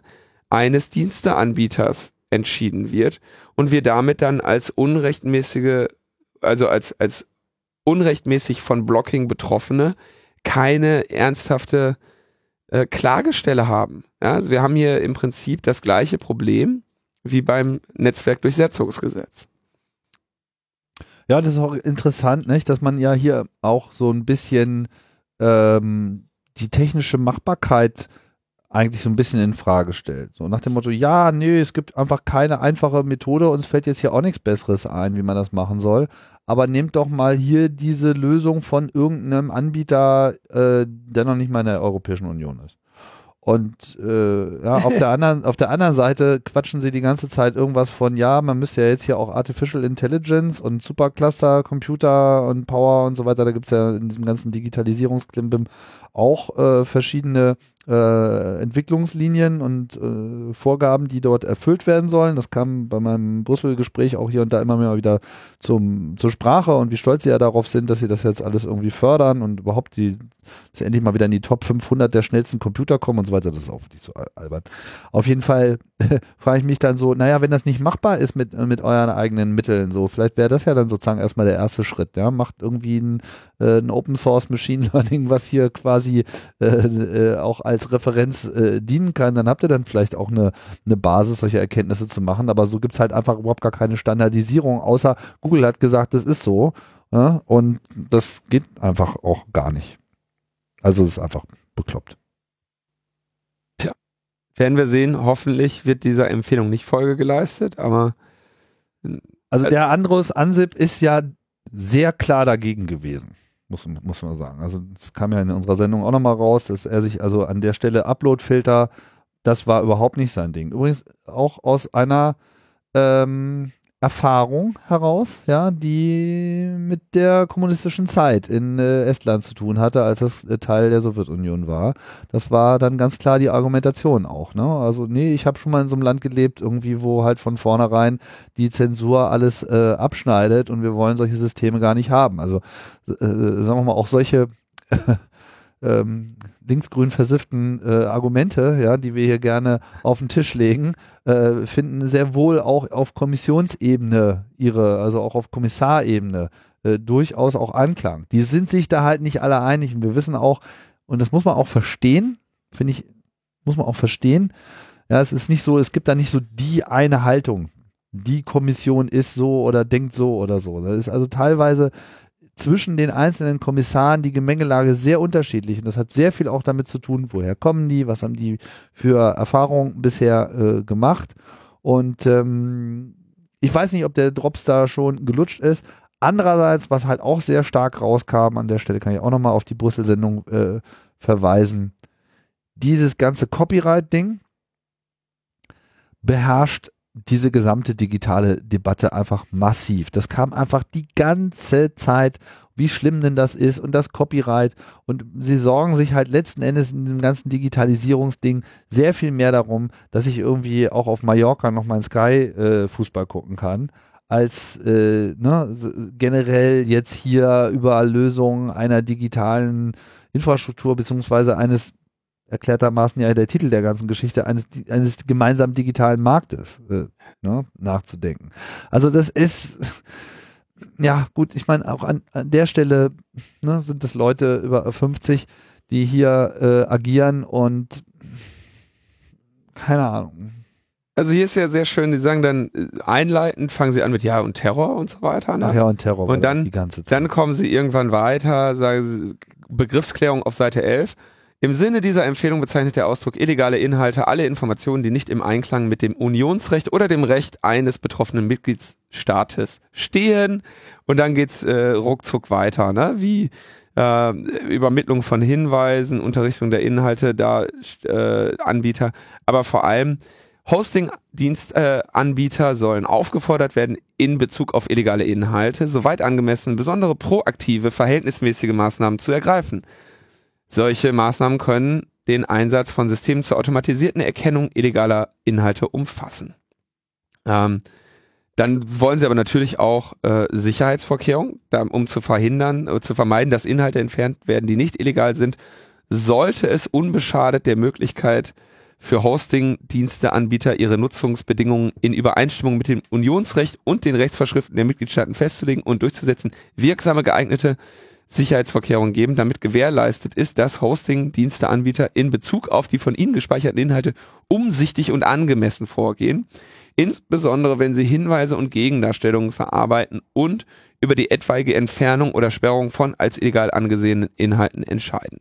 Der Satz heißt, sie sollten eine mögliche, sie sollten eine Kontaktstelle bieten, wenn ein illegaler Inhalt fälsch, äh, ein legaler Inhalt fälschlicherweise äh, entfernt wurde sollen aber mhm. natürlich auch untereinander Zusammenarbeit, Zusammenarbeit zwischen Hosting-Diensteanbietern, ja, sollten sich soweit angemessen untereinander sowie insbesondere mit Hosting-Diensteanbietern, die aufgrund ihrer Größe oder ihrer Reichweite nur über begrenzte Ressourcen und Fachkenntnisse verfügen. Ja, also wirklich die Idee jetzt, das flächendeckend über alle Hosting-Anbieter zu machen, und dann irgendwie den Kleinen zu sagen, Google hat das Problem mit der Zensur doch schon gelöst oder Facebook oder wer auch immer, das sind wirklich haarsträubende Ideen. Und steht halt jetzt äh, die Kommission dran. Da steht nicht dran die Kommission außer Andrus Ansip. Ja, kann auch sehr gut sein, dass Herr Ansip da äh, nicht so gut dasteht. Ja. Ja, dann gibt es gerade noch ein ähm, großes Thema, das gerade hochkocht. Und zwar das der Werbung auf Webseiten. Und was denn davon zu halten ist, wenn fremde Inhalte eingeblendet werden. Denn nichts anderes ist ja Werbung. Diese Werbung kommt, ich will das, haben wir hier glaube ich schon öfter behandelt, aber ich will das nochmal äh, grob erzählen. Wenn ihr jetzt auf so eine Seite geht und auf dieser Seite befindet sich Werbung, dann kommt diese Werbung, ich nehme jetzt mal als Beispiel Spiegel Online, weil sich daran die Debatte gerade entfaltet, oft nicht direkt von der Seite, die ihr besucht. Die wird von einer weiteren, von einem weiteren Server geholt. Ein Ad-Netzwerk. Also dieses Ad-Netzwerk liefert quasi auf den unterschiedlichen Seiten die Werbung aus, die gebucht wurde, rechnet die ab und so weiter. Die haben also im Prinzip die Anzeigefläche auf den Webseiten äh, zur Verfügung gestellt bekommen. Die kriegen dann also quasi eine Kiste, wo sie sagen, hier wird euer Code eingebunden und dann könnt ihr damit machen, was ihr wollt. Und dann machen die so fette Overlay-Anzeigen, indem sie schöne JavaScripts schreiben, die, was weiß ich, ein TUI-Flugzeug die ganze Zeit über den Text fliegen lassen, bis man es geschafft hat, das kleine Kreuz zu klicken, was die ganze Zeit vor der Maus wegrennt oder so, ne? Sowas Ja. ist also dann, äh, da sind wir dann im Bereich der aktiven Inhalte. Wir, wir haben also in dem Moment nicht mehr nur die Situation, dass ihr Inhalte von anderen Servern holt, wobei natürlich ihr auch diesen anderen Servern gegenüber ähm, verratet, dass ihr gerade diese Seite besucht, sondern diese Server natürlich auch euch wiedererkennen. Also die erkennen euch, ob ihr jetzt auf Spiegel Online seid, auf süddeutsche.de oder wo auch immer. Also jetzt alles nur illustratorische Beispiele. Ähm, das heißt, die tracken euch, die wissen, wie es euch geht, die wissen, was ihr, was ihr euch so anschaut, was euch vielleicht interessiert. Die sind auch auf den Werbe- äh, und Einkaufsseiten dabei, auf denen ihr sucht. Und so kommt es dann eben auch, dass sie euch über euren Webspaziergang verfolgen und euch unter Umständen auf mehreren Seiten äh, den gleichen Koffer anbieten, wie das jetzt bei mir gerade der Fall ist ähm, da ich den meinen Werbeblocker mal kurz ausgemacht habe, um mir das anzuschauen und ich tatsächlich gerade einen neuen Koffer kaufen muss. Ne? Dann stellt sich fest, stellt sich raus, der Koffer äh, ist überall mit dabei. Dadurch, dass diese Inhalte nicht nur statisch sind, also statisch wäre ein Bild oder ein Stück Text, sondern dynamisch, also sie ändern sich und vor allem auch interpretiert. Es sind regelmäßig JavaScripts dabei, die dann eben äh, mehr mit eurem äh, Browser machen und die vor allem Tech, äh, ähm, äh, Programme, Skripte auf eurem Rechner ausführen. Ähm, hat das Ganze noch einen sehr unschönen Nebeneffekt, dass nämlich man in JavaScript wie in jeder anderen äh, Skript- oder Programmiersprache auch schöne Sachen und böse Sachen schreiben kann und es sich nicht einfach unterscheiden lässt, was das ist.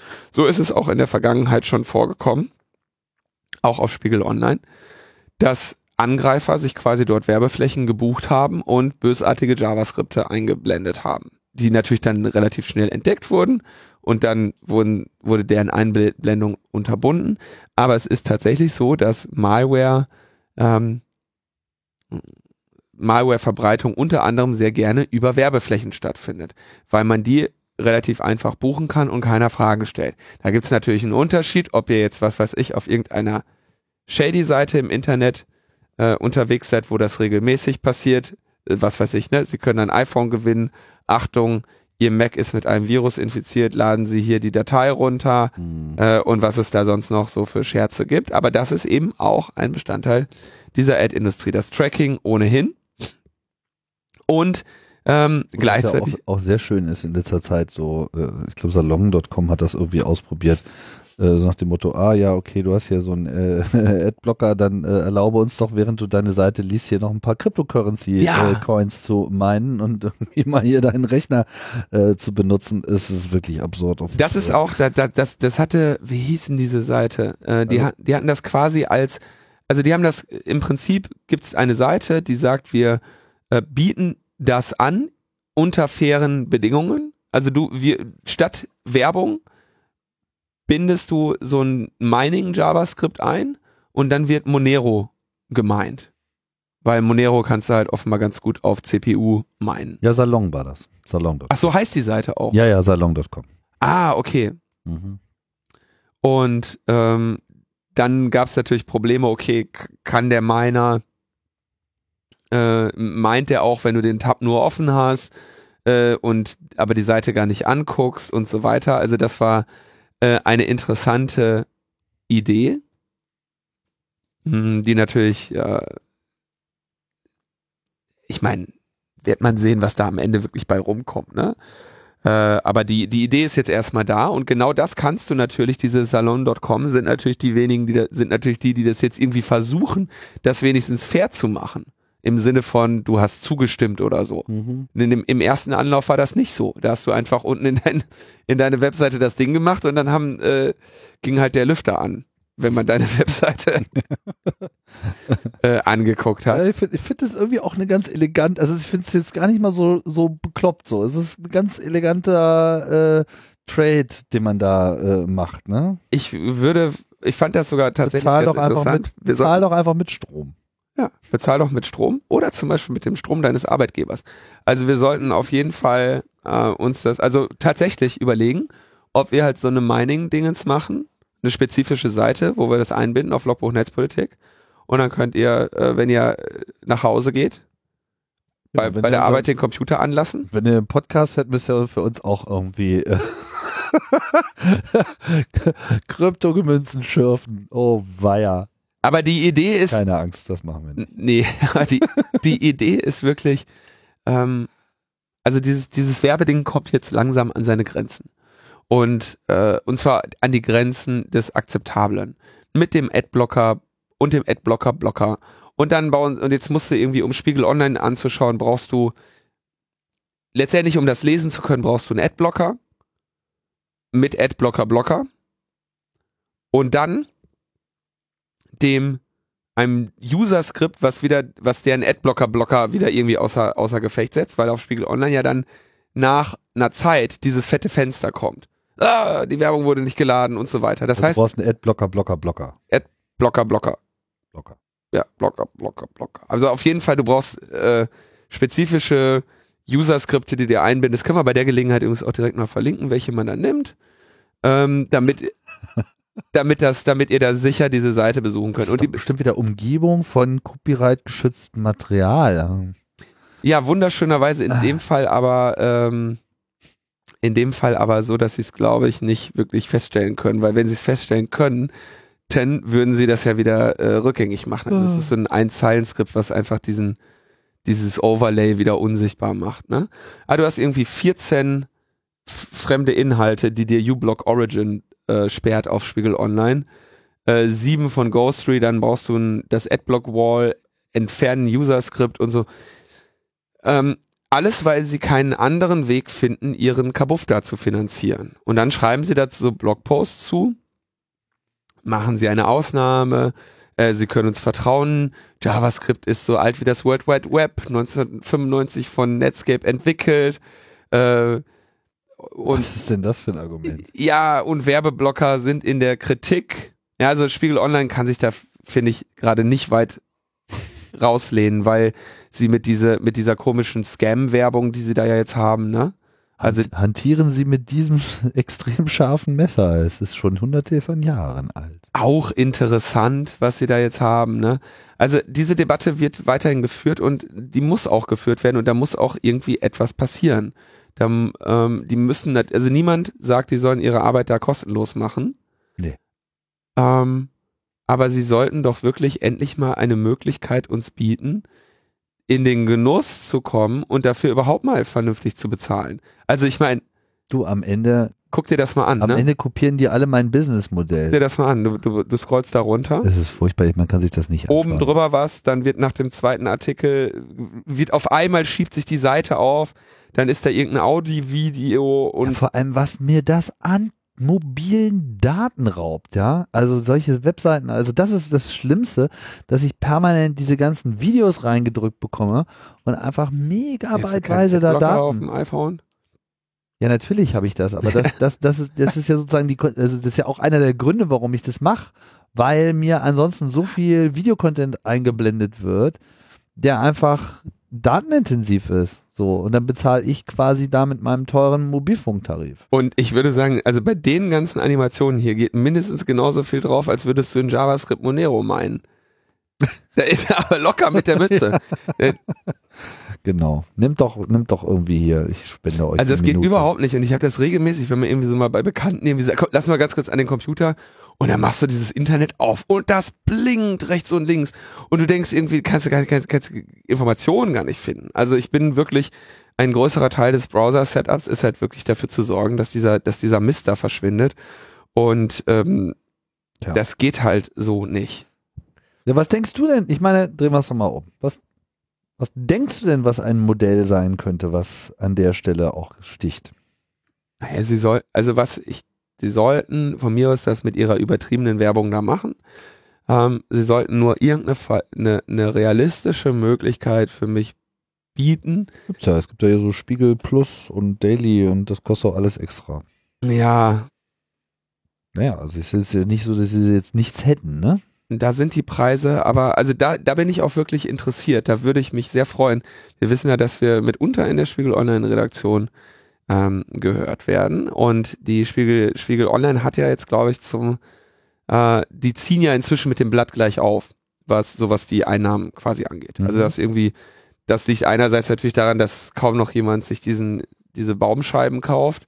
Äh, andererseits daran, dass das ja offenbar eben, also gerade Spiegel Online eben eine der meistgelesenen, meist aufgerufenen Seiten ist, entsprechend hohe Werbeeinnahmen. Eigentlich hat. die in Deutschland. Die Seite. Die Nummer eins so. Was im Übrigen auch viel damit zu tun hat, dass sie sehr, sehr, sehr innovativ waren, sehr früh. Ja, also äh, viele von euch werden es vielleicht gar nicht mehr so wissen, aber damals so, als man die Webseiten in Deutschland noch an einer Hand abzählen konnte, der Spiegel war, das war natürlich dann auch mal wieder so ein Pilotprojekt eines Redakteurs, der sich da halt mal reingeschmissen hat, weil er gedacht hat, hm, das riecht nach Zukunft so, das sollten wir mal machen. Und der Spiegel ist halt allen voraus gewesen in Deutschland. Das war einfach die erste äh, Nachrichtenseite, die gesagt hat, ja, Internet, wir wissen zwar noch nicht genau was, wie, wo und so, aber wir machen das mal und das ist einer der Gründe, warum der Spiegel an dieser Stelle, in dieser Rolle ist, in, in, in der er jetzt ist. Das ist also auch äh, ein verdientes Ergebnis. Ja. ja. Auch wenn man jetzt nicht mit allen Auswüchsen im Einzelnen da ähm, zufrieden sein soll, aber das, das war sozusagen auch äh, eine frühe Orientierung. Von daher kann man jetzt nicht dem Spiegel kann man jetzt nicht vorwerfen, dass sie, dass sie da nicht mit dem mit der Zeit gehen. Das, das tun sie. 1994 haben die damit angefangen. Ja. 2004 haben wir jetzt 20. Wirklich, und das ist ja. wirklich, wirklich, wirklich früh, weil ja, ja. zu dem Zeitpunkt war einfach, da, da kannte ich einfach noch viele Leute, die noch nicht mal ans Web geglaubt haben. Da gab es noch nicht mal JavaScript. Da gab es auch kein JavaScript. Da gab es so einiges noch nicht. Da gab es eigentlich noch nichts, wo man sagen würde, okay, das ist jetzt hier die Revolution. Außer halt Spiegel Online. So ein paar Visionären, so, die halt von vornherein gesehen haben, das kommt jetzt so mit dem Netz. Und man könnte jetzt ja hoffen, dass Spiegel Online eben auch auf diese Weise irgendwie Wege findet, äh, da auch wiederum ja. die Zukunft anzudocken. Weil diese Plus-Angebote finde ich auch ärgerlich, ähm, weil sie letztendlich ja dann nicht mehr öffentlich zugänglich sind. Ja. Ich würde, ich finde ja den einfachen Deal, pass auf, entweder wir ballern dich hier mit Werbung zu oder du, du äh, kaufst hier irgendwie was von uns. Äh, Fände ich ganz schön. Mich würde tatsächlich mal interessieren, ähm, das weiß ich auch wirklich nicht, was machen die denn pro Nutzer? Ja, also was, was verdienen sie denn an mir nicht? Oder was verdienen sie an mir? Ich würde da gerne meine Transparenz haben, weil ich selbstverständlich darüber mir im Klaren bin, für diese Inhalte auch meinen Beitrag leisten zu wollen. Übrigens auch bei Heise möchte ich das auch sehr gerne. Ja, gibt's CT-Abo. Erstens, also ist nicht der, ich möchte den einen größeren Betrag zukommen lassen und zweitens brauche ich dieses Papier nicht. Also muss man halt in Digital-Abo gehen oder so. Ne? Ähm, ist bei denen eine Selbstverständlichkeit, weil die eben ebenso wie Spiegel Online, ebenso wie Netzpolitik.org zu unseren primär primären Informationsquellen gehören. Ähm, aber diese, diese Verteidigung der Online-Werbung und das, diese Auswüchse der Online-Werbung gehen einfach gerade zu weit. Und ähm, die gehen ja so weit, dass Apple sich da inzwischen gegen gewandt hat, ne? mit den Tracking-Verhinderungsmaßnahmen in iOS und in Safari Desktop, glaube ich auch, weiß ich gar nicht genau. Ähm, und dass Google auch gesagt hat, okay, wir machen jetzt hier im Prinzip so ein Acceptable Ads-Programm was im Prinzip das war, also in, in ihrem Chrome, was das war, womit AdBlock Plus ja irgendwann auch mal angefangen hat und dann gesagt hat, ey, geiles Geschäftsmodell, äh, sie haben doch hier eine schöne Ad, wäre doch schade, wenn die nicht acceptable wäre, so. ähm, ja, naja, also man muss äh, den, also um da nicht zu sehr drauf einzuschlagen, muss man sagen, die haben ja zumindest schon mal so ein Modell von äh, akzeptabel Standards auch definiert. Nein, der Adblock okay, Plus. Ja. Ne? Ähm, ja, und äh, da spielt natürlich dann auch solche Modelle rein wie Flatter. Ne? Jetzt machen wir das ganze Fass äh, hier auf. Ne? Also ich denke schon, dass am Ende der Schlüssel zum Erfolg ist halt irgendeine Form von attraktiven, technisch realisierbarem Micropayment ist. Ja. Und ob das über eine Cryptocurrency läuft oder ob das irgendwie äh, eine Flexibilisierung unserer existierenden Zahlungswege ist, habe ich ehrlich gesagt noch keine qualifizierte Meinung zu. Beides ist möglich. Ähm, zumal ja auch die, das Kryptomünzwesen bisher noch nicht gezeigt hat, dass sie A in der Lage sind, sich mal auf irgendwas zu einigen geschweige denn, dass es schon eine klare technische Vision davon geben kann, was denn nun eigentlich die Kryptomünze der Zukunft ist. Bitcoin ist es nicht, das wissen wir. Ja, Bitcoin ist derzeit eher eine Leitwährung, ist vergleichbar zu Gold. Ja, Bitcoin ist so das das Gold der Kryptowelt und ähm, definiert so ein bisschen das generelle Interesse in so etwas. Ja, während andere technische Lösungen hier greifen müssen und wenn man sich äh, vorstellt, dass man äh, quasi in seinem Webbrowser ein ähm, so Satoshi per Klick Modus äh, hat, ja, dass man da rechts oben so einen äh, blauen Stern hat, der sagt, ähm, für diese Seite zahle ich, ja, und dann kriegt man eben eine monatliche oder per View oder was auch immer äh, Geschichte ran. Nur wissen wir natürlich auch, jetzt haben wir uns so ausführlich über äh, die Cyberhorste unterhalten, ne, dass das natürlich dann auch eine Angriffsfläche wiederum ist im äh, Web, die äh, dann auch erstmal stählerne Zeiten überleben muss. Also da gibt's keine einfachen Antworten drauf. Ich stelle mir halt gerade so vor, wie du dann, dann irgendwie bei äh, im Laden stehst und dir den Mac Pro kaufst, weil du sagst, Spiegel Online hat's verdient. ich meine die Moneros im JavaScript mit zehn Kernen. Weil der Journalismus es mir wert ist. Würde ich sogar vielleicht noch mitgehen, keine Ahnung. Aber im nächsten Moment fragt man sich natürlich auch so, wie viel Geld habe ich da jetzt eigentlich gerade gemeint? so, also, ja, könnte ich da nicht lieber einfach für mich meinen lassen und dann kaufe ich mir das Abo. Also, das ist, ich, also ich verstehe halt auch ihre, ihr Problem. Ne? Weil sie sich natürlich in einer Marktrealität befinden, in der, in der eben zwar viel über Alternativen geredet und äh, viele Alternativen in den Raum gestellt werden, aber bisher einfach keine dieser Alternativen ganz klar kommuniziert, hier, ich bin die Zukunft, äh, geht mit mir. Und in, ich würde Ihnen mal zugute halten, dass, dass diese Debatte, die Sie da führen, halt äh, den Zeitraum ein bisschen verzögern soll, bis wirkliche Änderungen des Modells äh, überhaupt nicht mehr ähm, bis, bis es sozusagen nicht mehr sich nicht mehr anders machen lässt, als einen anderen Weg zu gehen. Naja.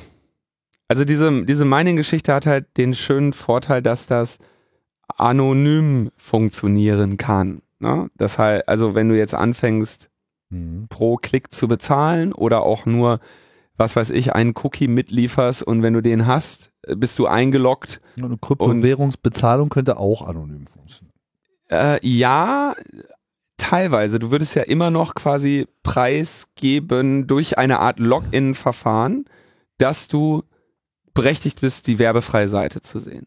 Und damit kann die Seite ja, ist, die, halt ist, ja ist, ja in die Lage versetzt, deine ja. Seitenaufrufe zu können. Ist auch, ne? ist, das ist nochmal ein weiteres Problem. Was und an diesem Spiegel Plus, kauf mal für einen Tag, kauf diesen Artikel und solche Scherze, das äh, habe ich irgendwie auch keine Lust drauf. Ne? Irgendwie am Ende da meine 42 Cent zu zahlen und dass halt irgendwie klar ist, dass ich diesen Artikel gekauft habe. So kann das auch nicht laufen. Das finde ich an diesem äh, Mining halt ganz interessant, dass sie im Prinzip sagen könnten, hallo, Sie sind cookie-frei auf unserer Seite, möchten Sie die Werbung sehen, dann kriegen Sie von uns den Will Werbung sehen Cookie und die volle, volle HD-Film Audi Dieselmotor, neueste Generation. Ähm, oder Sie kriegen den anderen Cookie Mining und dann also Mining und der Stromverbrauch damit wäre auf jeden Fall billiger als Video angucken und LTE-Verbrauch. Solange die, die Bits hier noch in SMS-Bitpreisdimensionen. Äh, du, du, hast recht, da sind äh, Spiegel Online, bitte denk dran, das hat alles Sekundärkosten für uns auch noch. Das ist alles so, das ist alles. Genau. Der Overhead muss auf jeden Fall kleiner werden. Okay, so die Debatte wird geführt. Ah. Oh, guck mal hier, äh, Update zu unserem letzten Thema. Scheuer gegen blaue Plakette und Fahrverbote für Dieselautos. Vor ja, kann er ja gegen sein. Ja, geht ja super weiter. Naja. Letztes Thema. Ja, wir haben letzte Sendung ja schon darüber gesprochen, dass die AfD missliebige Webseiten gerne aus dem Internet raus hätte. Mhm. Wie zum Beispiel wir sind afd.de. Ja, und äh, jetzt dann auch noch die Seite ähm, AfD im Bundestag.de. Und da wird's jetzt, also da wird's ja jetzt wirklich, äh, also da wird's ja jetzt amüsant. Ne? Da wird's jetzt wirklich amüsant. Das ist ja äh, eine Seite von, eine Domain, die dem Magazin der äh, rechte Rand gehört, die Recherchen, Analysen und Perspektiven auf äh, rechte Parteien im Bundestag bieten, irgendwie ordentliche ähm, Darstellung, also was weiß ich, wie viele Abgeordnete hat die AfD in welchen Bundesländern, wer ist da, wo hat sie den niedrigsten Zweitstimmenanteil, wo hat sie den höchsten Zweitstimmenanteil, äh, wer hat Direktmandate der AfD, Informationen über diese Partei, also was man üblicherweise äh, Watchblog nennt. Ne? Und diese, diese Seite ist eben nicht nur unter der rechte Rand.de erreichbar, sondern äh, auch unter äh, AfD im Bundestag.de. Und haben sie jetzt eine Unterlassungsaufforderung bekommen. Und das, Mann, Mann, Mann. Also das ist, sorry, das geht nicht. Da muss das, das ist eindeutig ein klarer Fall von äh, themenfokussierter Seite, die die AfD im Bundestag als Thema hat und die auch in ihrer Aufmachung in keiner Form hier auf eine Verwechslung setzt, ähm, die unter einem ordentlichen Impressum firmiert, da allein auf die Idee zu kommen, diese Seite irgendwie aus dem Internet klagen zu wollen, ist äh, nicht akzeptables Vorgehen. Tut mir leid. Wenn ihr mit der Demokratie und der öffentlichen Auseinandersetzung mit euren Inhalten nicht klarkommt, dann äh, müsst ihr euch darüber Gedanken machen. Ja. Kölner Anwaltskanzlei Höcker heißt sie auch noch, die da angelaufen kommt. Das ist ja irgendwie auch ich erinnere an Adolf Höckler. Ja, das ist also ähm, bedenkliche ähm, Bemühungen hier, do, das dumme Urteil, was wir letzte Woche schon äh, besprochen haben, was erstinstanzlich sie offenbar auch ermutigt hat, solchen, solche Kapriolen zu schlagen. Nix Jetzt- gut. Ja, jetzt wird sich zumindest gewehrt, ne? Also Ja, natürlich wird sich dagegen gewehrt. Muss auch. Wir haben ja äh, den Wir sind AfD äh, Fall letzte Woche besprochen, der ja sehr gut finanziell äh, ausgestattet wurde. Und ähm, ich denke, das wird hier ähnlich sein. Ich bin mir auch sicher, dass diese äh, Verfahren spätestens zweitinstanzlich auch richtig entschieden werden. Aber ja, bis dahin vergeht noch etwas Zeit. bis dahin vergeht noch Zeit und bis dahin werden Leute genervt und beschäftigt, die sich eigentlich wichtigeren Dingen widmen könnten. Und genau das ist der Plan solchen Vorgehens. Ja, einschließlich uns. Ja.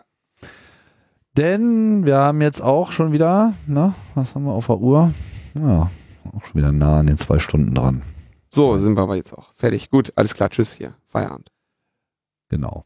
Tschüss hier und Feierabend. Noch ein Dankeschön an. Sven, Alexander und Matthias. Genau. Und an alle tollen äh, Hörer von den, von einigen wenigen, die ich auch die Gelegenheit hatte, äh, in den letzten paar Tagen mal wieder ein paar zu treffen, bei Hörerinnen-Treffen, die ich jetzt hoffe, wieder etwas häufiger zu machen, weil ich hatte du wieder das- eine Bahncard, ne? Ich habe wieder eine Bahncard, das macht es etwas einfacher. Trotzdem brauche ich natürlich immer noch mal einen Anlass, irgendwo hinzufahren, aber das flexibilisiert dann doch äh, schon mal was. Und mir ist äh, einfach auch wieder aufgefallen, was mir eigentlich auch schon vorher aufgefallen war. Äh, wir haben ganz tolle Hörer.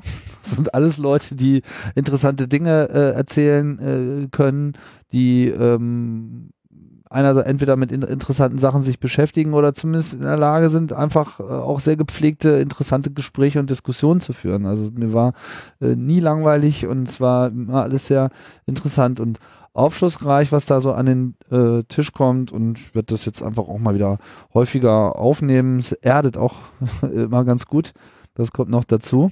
Ähm, ja, aber kann dir sagen, das ist auch, ähm, ist auch eine, ein, eine, eine Zielgruppe, die den Aufwand lohnt.